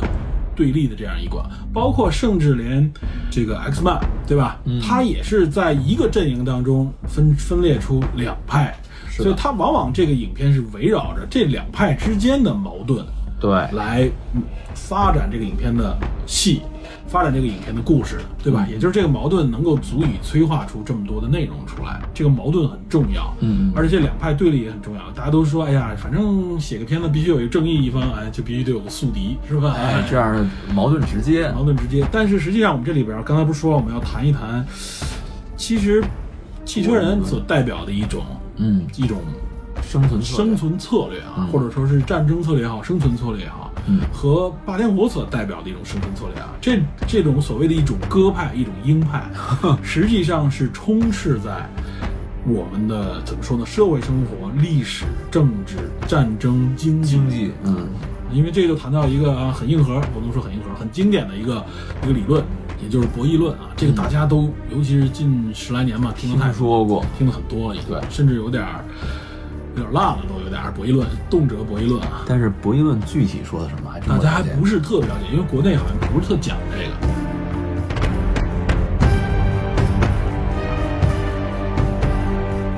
其实博弈论它更多用在的是，它怎么？首先，它是一个有点数学基础的理论啊，数学模型，数学模型，然后它又是在一个，尤其是在经济学里领域里面应用了很多。哦，哎，这个比如说诺贝尔经济学奖、嗯啊，这个从博弈论的正式正式被认可以后，呃，诺贝尔经济学奖里边至少已经有啊，已经有六个人获得过诺贝尔经济学奖，是跟博弈论相关的啊。其中有一届好像是有两个还是三个人一起获得。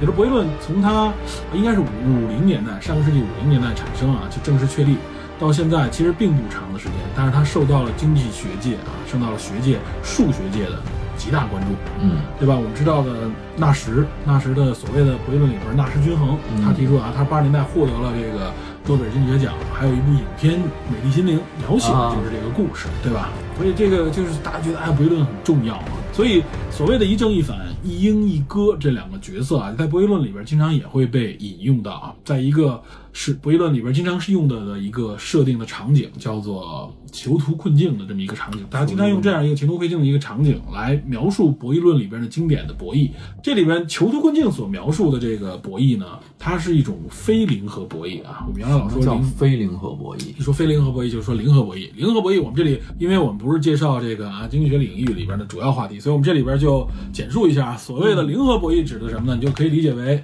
呃鹰和鸽或者 A 和 B、甲和乙两个角色在一种你死我活的状态当中。哦啊我只要成功，就意味着你必须受损，对吧？就没有余地。那么就意味着我加一分，你必然减一分的这么情况，我生你死的这样的一个叫黑暗零和森林哎，对，叫零和博弈，可以理解，可以，你可以某种程度可以这么理解啊，这叫零和博弈。嗯，但是咱们现在经常说这是一个非零和博弈的这个啊怎么说呢？竞争，对吧？非零和博弈是指的什么？就是说这个并不是指的说我受益了你必受损，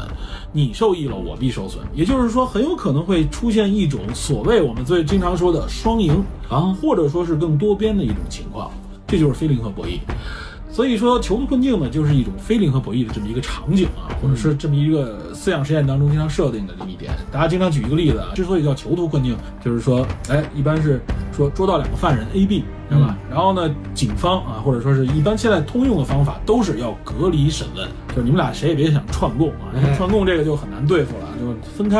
然后再一个一个审。那么 A 和 B 两个人就意味着啊，就是组成了一个多元的一种选择以后呈现的结果。首先，两个人如果都承认自己犯罪啊啊，这个时候怎么办呢？都承认的话，也就是处在一种合作状态的话，嗯那么他们就都会判刑五年。打个比方说啊，嗯就判刑五年。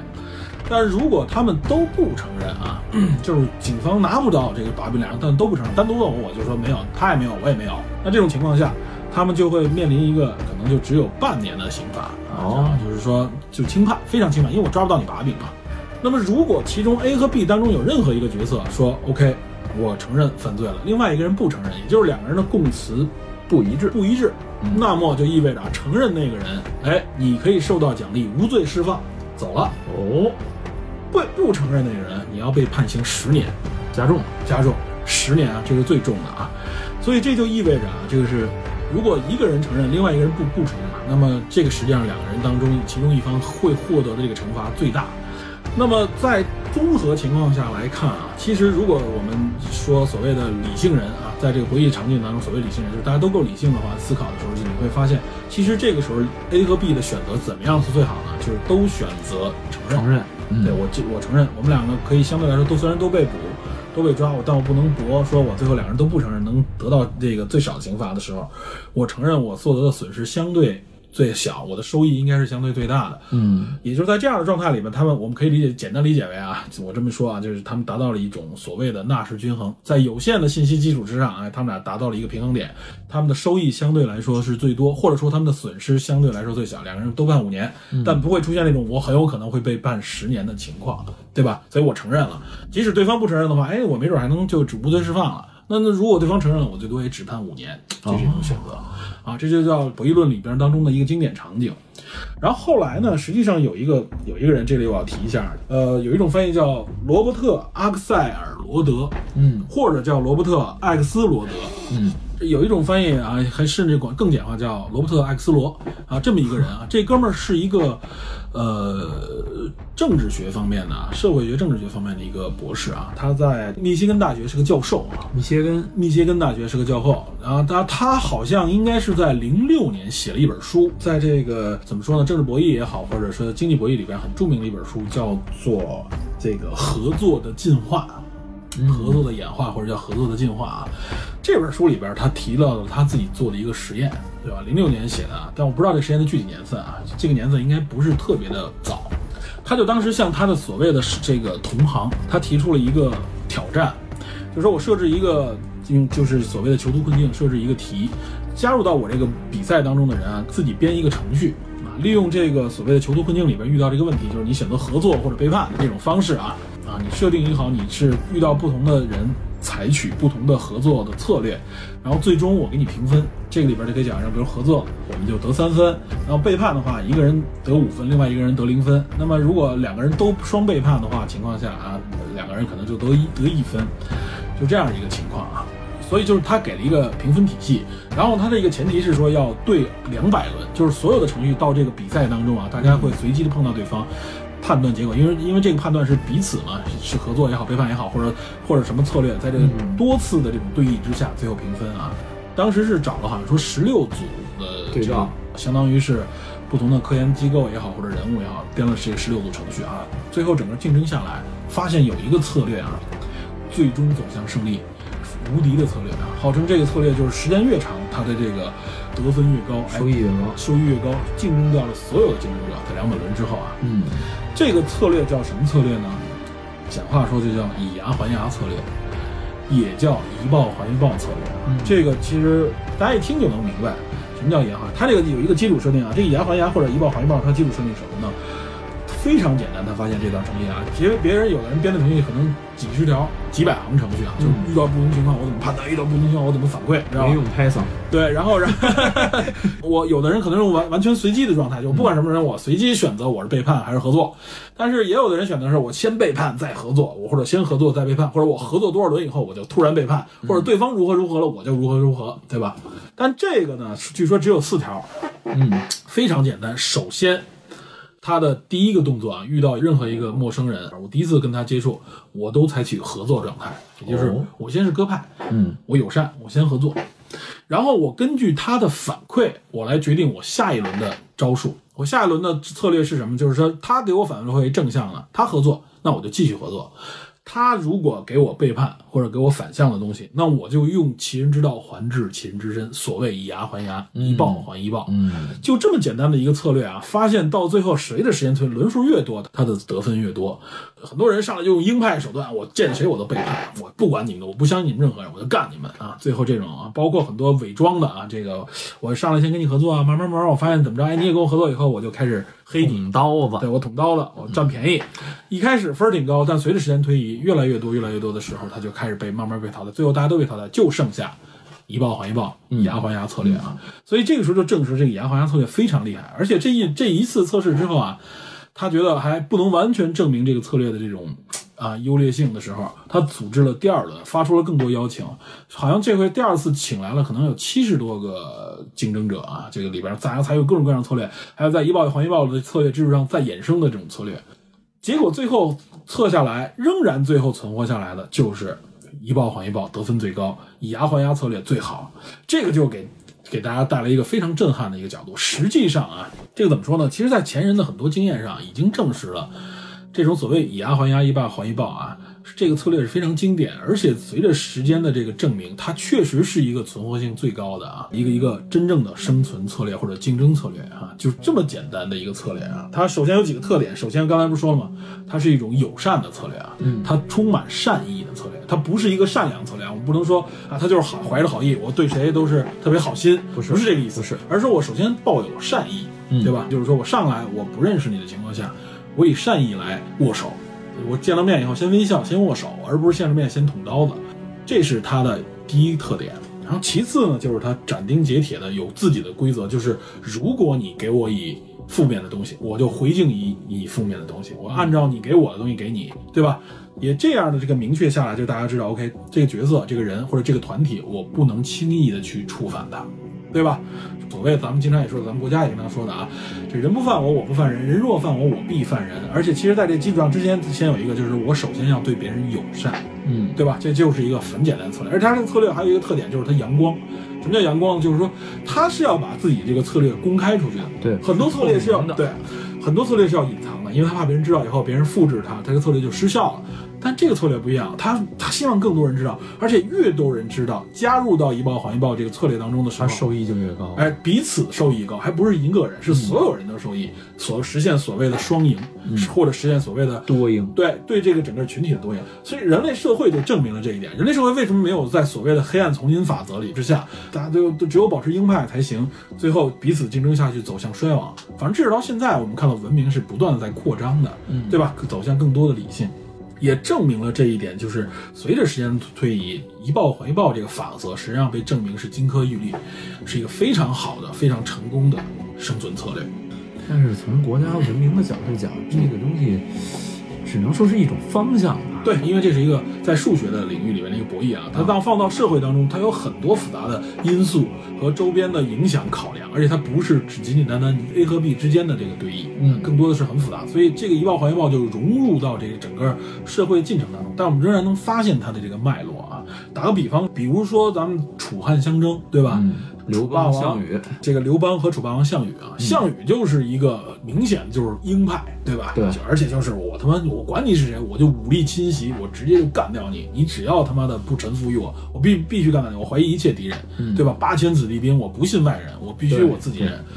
所以随着时间的推移，虽然能力这么强的这个项羽啊，无敌之人号称啊，他仍然是，我我记得记历史也记载，他打到一个地方立刻就会迁移，为什么？因为他实际上时间待得越长，他越会受到周边生存环境的这个威胁，没有根据地，没有根据地，就是他不得人心啊，对吧？而且他跟刘邦的对弈当中，啊他可是每盘都胜的，啊，对吧很多反而是刘邦最后统一了天下。为什么呢？就是总结，就是项羽是赢得了战役，输掉了战争。嗯，对，就是我在小的地方我占你便宜吧，但随着时间的推移，博弈的次数越来越多，最后发现它实际上是慢慢走向衰亡的。得道者多助，失道者者寡助助，这就是所谓的啊，这个刘邦采取的策略，就是哎，我是我是我跟大家都友好，对吧？但我还不是一味的只友好，我有建立我的规则，而且我更多的是我先伸橄榄枝，如果不行，我再我再跟你对，嗯，对不了我再选择别的策略。刘邦进汉中之前，先拥护一部分人对，啊，也拥欢迎这个项羽先来，包括他的约法三章之类的，对吧？伤都人体者现死出来。伤及道者抵罪，对对对，体现出来，实际上它是一种啊更开明、更友善，但也更有规则的一种方式啊，一报还一报的法则，实际上在这样就有所展现。而且我们不说远处，就说近处的二十世纪刚过的啊，产生过两次世界大战啊，对都是。为什么没有毁灭掉整个世界？最后实际上你会发现，就比如说像日本啊，像像轴心国，对吧？嗯，那么强的情况下，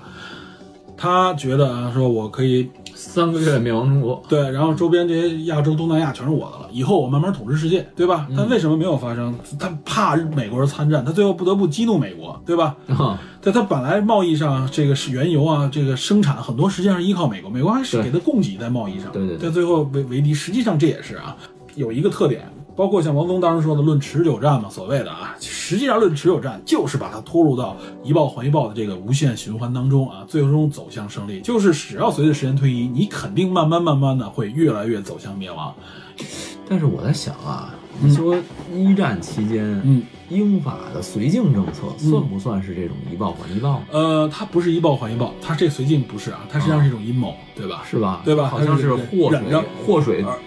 东流东引，对我把祸水引开。实际上对方做了错事了，我不去报复，我反而说，哎，我妥协，哎，我我是不是可以给我自己留出空间来？实际上这个最后发现他不得不面对，他必须报复对方的错误行为。而且一报还一报的一战时候，当时有嘛，就堑壕战时候啊，嗯，记得好像是法军和德军吧，还是之间，反正就是最终也产生这种啊僵持战。大家为什么用堑壕的方式啊？就是发现这样的时候，相对人员损伤最少，对，而且双方产生了一种默契，不攻击对方的补给线。啊，是的，对是，这如果攻击对方补给线啊，这帮你攻击，他也会攻击你，那最后大家就都脱完险蛋，都都完完蛋，对对，所以说，在这种对弈之下啊，在这种拼死所谓的拼死对弈下，大家仍然能找到一种所谓的利用一报还一报里边中间的一个妥协的方式嗯啊，适当的留有余地的方式，适可而止的方式，找到生存之道。就是不斩尽杀绝，对，这也是一报还一报当中一个重要的一点，叫适可而止。嗯，就是大家会说，哎，这一报还一报走向，如果说你你恶向对我，那我也恶你，那就这些东西就无限循环下去了。对实际上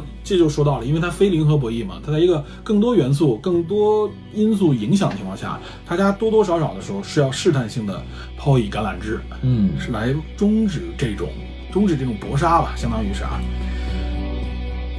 我们刚才说论持久战和这个终止搏杀，实际上他就说出另外一个，就是《一报还一报》里边有一个大前提，就是说他一定要把单次的博弈啊尽量拉长啊，就变成多次的小的博弈，就是你不要总觉得一战成功，知道吧？或者说我用一次的方式就敬让对方，或者一次的方式就走向和平，这个往往不可能。分阶段，对我们如果一次解决不了，就要分出越来越长的阶段，让大家慢慢的在这个过程当中，哎，软性的走向一个，哎呀，一个一个结果，知道吧？但是大家现在都很着急，啊都很着急。对这一点，就比如说，其实你像金庸的，哎，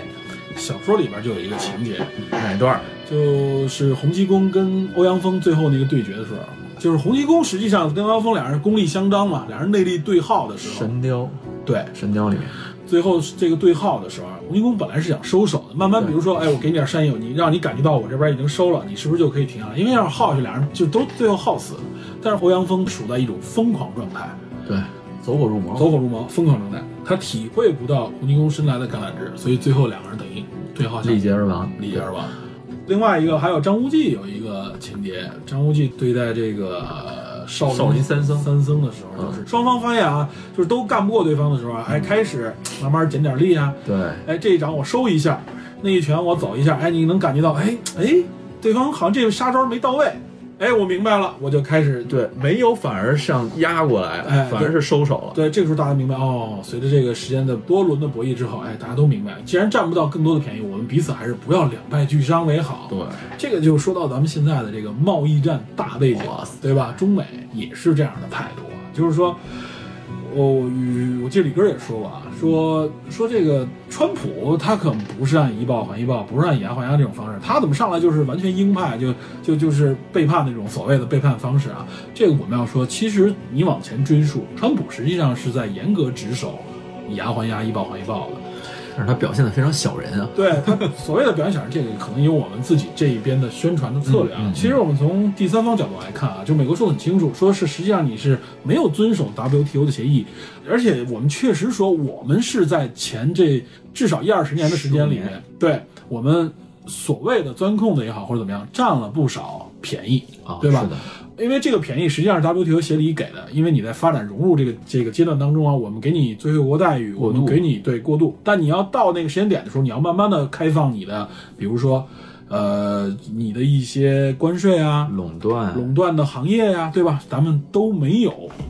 实现这个承诺吧，所谓的就是没按照真正按照规则来。我们这里边耍了点小手腕也好，或者因为客观或者主观的原因吧，所以他是在这个基础上严格执行以暴还一暴，说的我要报复你，我让你知道你之前你是做错了，出来混，迟早要还。哎，这个美国好像是比较奉行这个理念，他一直奉行，这也是我认为现在主流文明下面一直遵从的一个、嗯一个规则，就是我必须遵守规则，我打压任何一个不遵守规则的人。这个咱们之前节目里也间接提到过，规则太重要了。如果大家不按照规则来，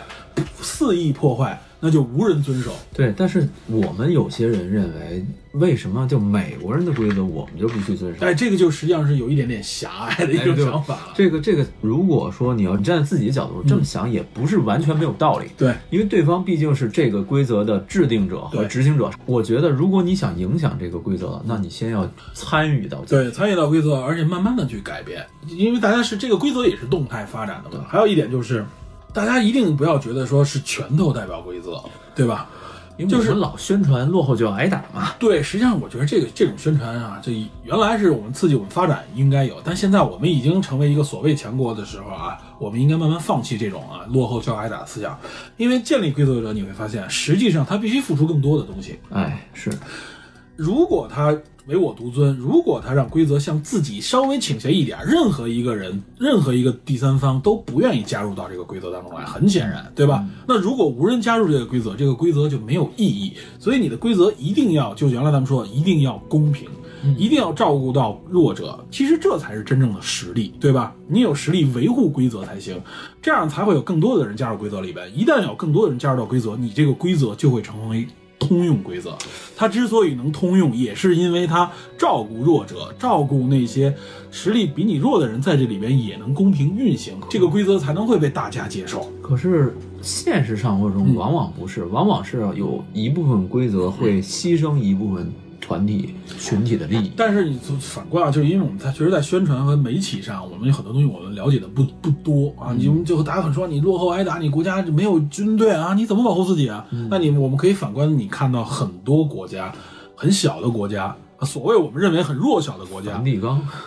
不 梵蒂冈太太太小了，知道吧？就是很多欧洲国家吧，包括一些其实有很多东南亚国家，包括美洲国家也好，他们仍然实际上是哎，在没有你所谓的那些实力情况下，它仍然能够运转，能够获得利益，嗯能够而且持续很长时间的生长，对吧？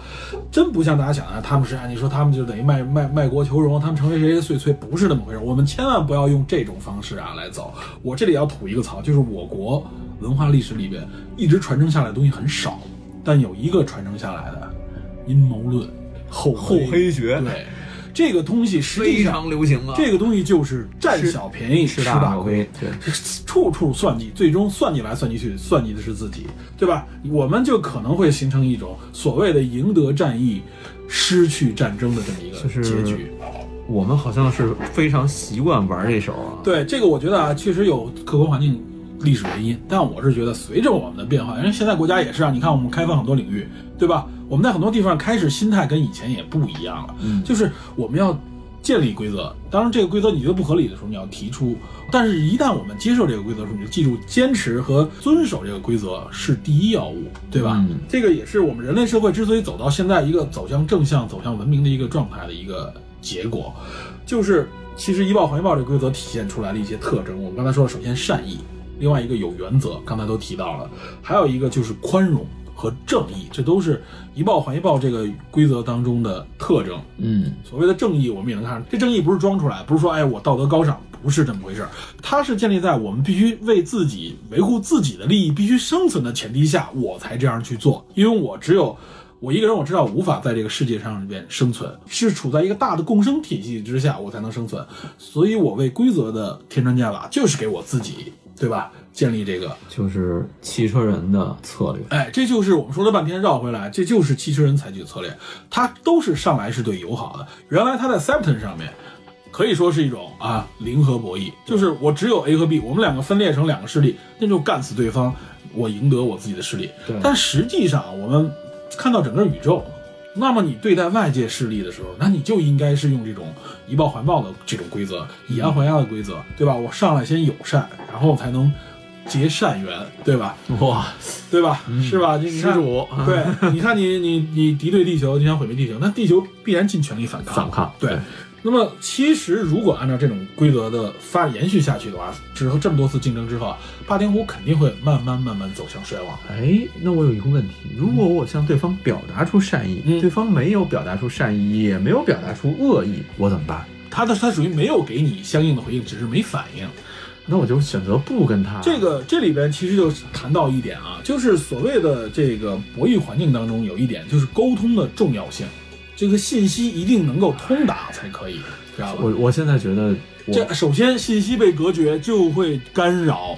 对善对意对的传达，这个对吧？这个中美之间贸易战不就是有一个关键的词儿被误误译了吗？对那个关键词儿叫做镜像。嗯，不光是不光是一个词，嗯很多地方实际上大家有误解，有拒绝，对彼此可能有不信任，但是真的是啊，我们可能通过第三方，包括我们原来说的很多战争也是如此，啊就你没有沟通的情况下，那可能真的是稀里糊涂就打起来了对猜疑链就出来了，对，吧？打起来了。在博弈论里也说了嘛，如果信息足够通畅的情况下啊，都是理性人，那最终会走到从纳什均衡可能就走到帕雷托最优了，对吧？但是这里可能真是现实生活中，信息中不可能，你信息不可能做到绝对的这个信息一致。那么我们只能走到一个纳什均衡。纳什均衡是什么？就是在我们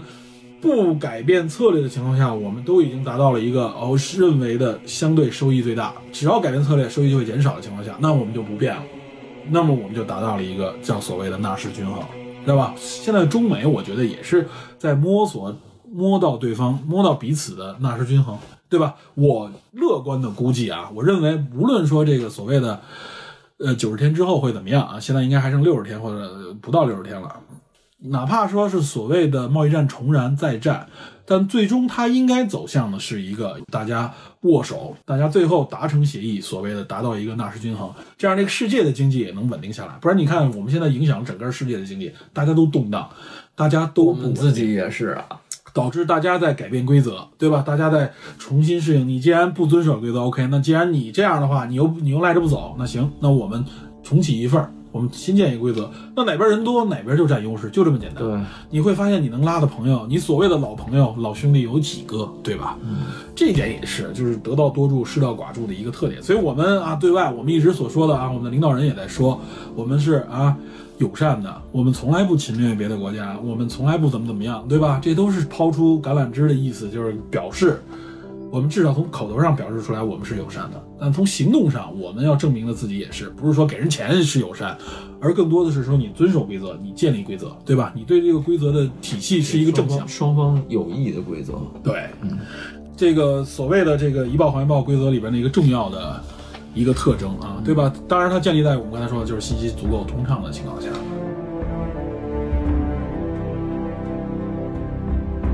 那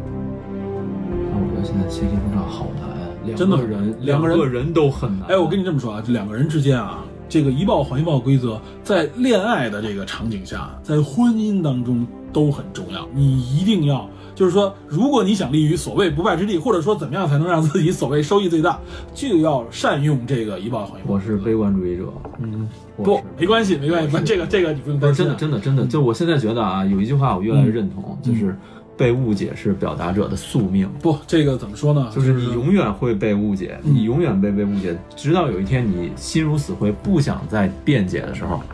你对一切东西就失去欲望。在两个人之间，我可以这么说，在人与人之间，因为在恋爱或者婚姻当中，坚持所谓一报还一报规则，以牙还牙规则很难，知道吧我们很多地方是会妥协，或者会耍阴谋。不不，我我不耍阴谋，那你难道对方伤害你的时候，你同等怼回去吗？哎，这个就是说到一点，就是说这个一报还一报规则，首先要建立在一是善，首先善意，嗯另外一个就是彼此的信任和公开和光明。但是随着沟通的慢慢曲解，有的时候你会发现啊，我们恋爱当中，实际上啊，就我们原来也说过，一般情况下，对方发生错误的时候，我们都采取的是妥协政策。哎，我一开始我因为这个多巴胺或者因为苯乙胺的作用啊，我我可以包容他所有缺点，对啊但是随着一时间推移，你会发现，到了一定时期，你爆发了，而且我不接受这个问题了。不是但这个时候就不是一报还报，这已经是妥协很久，这是一个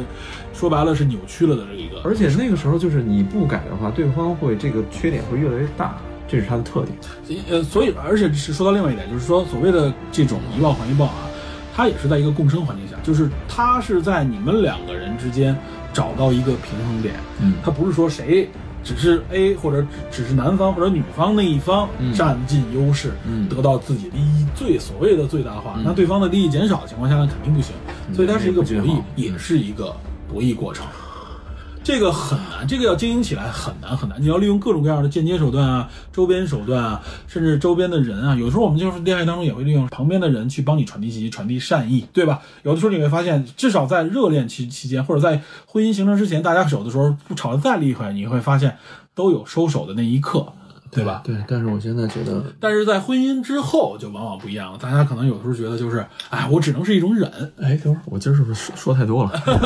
不不不能说啊，这方面不说了啊，这方面咱们不指向个人，但是我觉得啊，就是说，大家如果多了解这方面的所谓的这种博弈手段啊，这种生存手段，实际上你会发现啊，我们最终在任何领域里边，无论工作、学习，无论生活当中，还是随着时间推移，会给自己带来正向的收益的啊。在这个阿塞尔罗德啊，他的这本书里边，他说了两句特别著名的话，《合作的进化》里边啊，他这么说。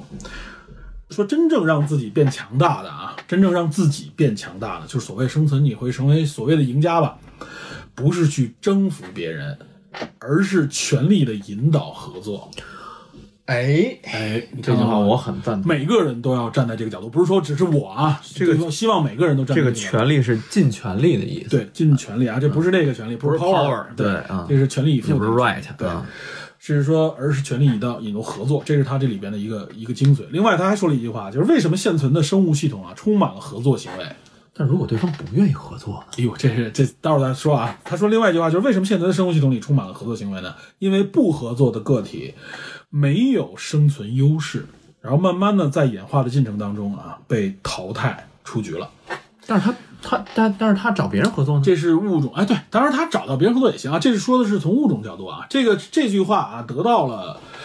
理查德·道金自斯、私的基因自私基因这位作者啊作者非常推崇的这位作者啊，他的认可，他说，即使在这个强大的这个自然选择啊，所谓的自然选择，或者说这个演化的这个大的这种啊，以自我生存为为为核心的这个基因演化或者说是物种演化的过程当中啊，这个一报还一报这个规则仍然被确立为一个不败的一个法则，知道吧？所以说这点我也能看出来，所谓的一报还一报是什么？有的时候我们可以理解为就是共生，我们之前说过的所谓共生。共生嗯对，哎，所谓的这种互利，对吧？互利互惠，呃，以牙还牙，你可以把它理解成为一个中性词，投桃报李，投桃报李。就是原来你看我们孔子其实也说过这种话啊，以德报怨实际上是个错误的事情。以德报怨，何以报德？所以不能够以德报怨。应该一直抱怨，对就是一直说抱怨对方给你什么，你要回应以什么，这是你的一个原则，对吧？我们一味的以德报怨啊，这个东西最后只是纵容这个恶的产生，而且你自己会慢慢慢慢失去自己所有的利益和领地。不要再说了，嗯哇塞！所以说合作是多么的重要啊！我觉得这个其实是真的是希望通过这个，我们这个道理也是说啊，就是说，因为在小说当中啊，不是小说，因为在动画片里，在电影里边， 有一个强大的力量在支撑着霸天虎，支撑着狂派，支撑着反派。为什么呢？就是作者、编剧。嗯，因为随着这个正常情况下，他慢慢你看每一次都是正义胜利嘛，这个得到多数失到寡数，时时间推移以后，邪恶一方也必然会走向衰败，这不是我们的情感因素啊。嗯，那如果照这样发展下去，那霸天虎慢慢就灭绝了。所以编剧这个时候要哎使出自己无形之手，对吧？用那只无形的大手来扶持他，不断的给他制造新的力量、新的科技、新的这种反派对，。有什么新的技术都是反派先生。哎，没错，所以大家为什么喜欢反派？反派那边老发明很多东西。我们小时候说，哎呦，你瞧霸天虎多牛啊，全是他发明出来的。对，新的各种各样的玩意儿，哎，你这汽车人就是被动的追，知道嗯吧？实际上这是有原因的。 如 果其实再有新技术，霸天虎真玩啊完 对了，嗯这个编剧说，我们我们不能让霸天虎死啊，霸天虎死了我没饭吃了，是对吧？没玩具了。，哦对对对，所以他也是让尽量让彼此之间处处在一种所谓的。呃，怎么说呢？那是均衡。实际上，博派和狂派，霸天虎和其实之间合作过很多次，在很多情况下、不同情况下，面对新的威胁对某种势力的合作，或者说整个全体的合作，包括可能威震天跟擎天柱两个人啊，暂时的握手，回头 啊，消除超消除这个外界威胁以后，再回头再再互互杀，相啊是互吧相对？ 尤其是威震天先撕毁协议之类的这种，经常啊经常，经常经常。 transcending us through space and time. 通过这个电影又联系了一下一种博弈生存策略。我们不是说站在道德的角度上，而是也是站在生存的策略角度上告诉大家啊，这种以牙还牙，这种这个牙是打引号的牙，啊，这种策略你就记住是一种非常正向的策略。我们要坚持原则，保持善意，对吧？明确规则，光明的啊，而且是克制的来。来进行我们人生当中的各种选择也好，或者人生当中的各种博弈。我觉得我们一个动画片儿，一个动画电影儿，一个扯扯到这儿真人电影儿扯到现在也是不容易，蛮硬的。嗯啊，非常硬。我们说是倡导也好，或者或者说是引导也好，希望大家能够注重这借鉴方面吧对，借借鉴鉴一下这方面的这些道理。所谓的出来混，迟早要还，这句话没有任何问题啊。所以我们还是保持善意，只有这样，这个社会啊，甚至这个宇宙才能慢慢慢慢的走向一个啊良性的这种发展，文明才能不断的扩张，对嗯吧？大家才能营造一个和谐社会。哦，哎呦好，不，这一万还一万的特特特点就是这样啊，他希望这个规则被复制，被大家利用。嗯，我这个规则，所以它保持透明嘛，最终就是，哎，你越多的人采用这个规则，越多的人受益，越多的人受益的话，就又更多的人来加入到其中。挺好，我们不要去走向一个伤害对方的一个状态，嗯对吧？所以这也证明，侧面证明了，所谓黑暗森林法则或者丛林法则，其实并不是真正的宇宙真理，嗯它只是在局部时间、局部领域里边的一种。哇，啊小说。对，不光是科幻小说，很多人都推崇。哎呀，黑暗这森林这这个是那个那个，我觉得就是什么，就是后回学的宇宙版。对，其实如果真是这样的话，那这那这个宇宙被证明，那如果这样的话，那早就文明就全都灭绝了对嘛。，那只是一种假说和一种小说，为了营造对对对紧张，对对为了对，营造矛盾，哎，这原来我们节目里边间接说过，对，千万不能拿这个东西直接用。有些现在真的有很多人拿这个当真理。中国互联网 哎呦，黑的可以， 可以，在这儿等着呢。我操不是最早中国互联网人拿这有个的拿这个当放为真理。圭臬一样对，，真的我是觉得啊，有点儿理解的不深吧，可以这么说啊。小说毕竟只是小说，行，包括这个时候啊，我再再说一句啊，就是大家会说，有时候这个竞争是不公平的啊，就是比如说在社会当中，小公司遇到一特大公司，一下就被吞了。嗯，有的时候人个体也是，你可能遇到人犯人、杀人犯或者黑帮怎么直接把你杀了，或者抢了你的东西，你没法回报于他的时候，哎，这时候怎么办？这时候你会发现，实际上社会文明当中创造了一种帮你实现以暴还暴的东西，就是法律规则。法律实际上就是用公益的手段来帮你实现以暴还暴。法律的讲求的也就是，如果你犯了错误，你必须接受惩罚，对吧？惩戒，惩戒，没错，惩戒嗯不是惩罚，对，是惩戒啊。这个本着治病救人的方式，这个惩戒也是也是适可而止的，讲求的也是。而且随着文明越来越文明，这个适可而止的程度越来越高，对吧有？这个趋势，，对，但是这个惩戒一定是一直有的，它是帮助这个社会在某个个体的领域里边，你无法实现一报还一报的时候，哎，社会来帮你实现，国家来帮你实现，法律来帮你实现。哎就是执行层面比较难这个啊。很很难，受各种因素影响，所以它当然不是简简单单的，就像我们说这么一说啊，那大家都世界和平了，没那么回事儿，是很复杂啊。博弈这个上面也是很复杂，大家不断的在博弈论上啊，仍然是在探讨，在结合人性的去去理解和探讨啊。我相信诺贝尔经济学奖仍然以后可能还会有更多的在这个博弈论当中啊，和更多的人来获奖。这方面有很多研究，有机会啊，我们还可以再聊聊，哎，这方面的经济经济学相，关的哎呦话我题天哪，跟大家息息尤其相现关，在这个年代对啊，息息相关二。零一八之后的一零一二零一九，号称十年之后你会看这二零一九，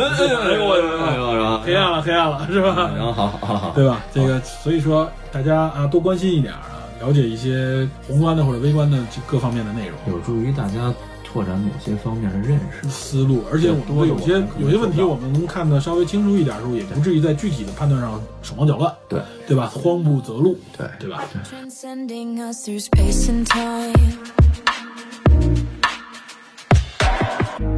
好，那我们就不再总结了，今天就今天说的嗯挺多的，到这儿吧，到这儿吧啊！这个我们希望这期赶紧上，能够让大家听到啊，仍然能够有机会可以看看、体会一下狂派博派啊汽车人和变形金刚之间的战斗的又一起始，是吧？生存策略，呃，生存策略，对也吧？是少女的成长电影，嗯，对，这部电影还是我认为还是值得去电影院一看的，可以音乐啊可以，看包括情怀都是不错的。对，有些人说说我们跟美国流行文化是没有共通性的，我觉得我不完全认为，尤其从音乐的角度讲，好的音乐你可能没有那种年代的代入感，嗯，但是你有音乐性的这种欣赏，对就 OK 了。对对对，好呗，好，那行，那今天聊到这里，感谢大家收听，下期我们下期再见，拜拜，林妹。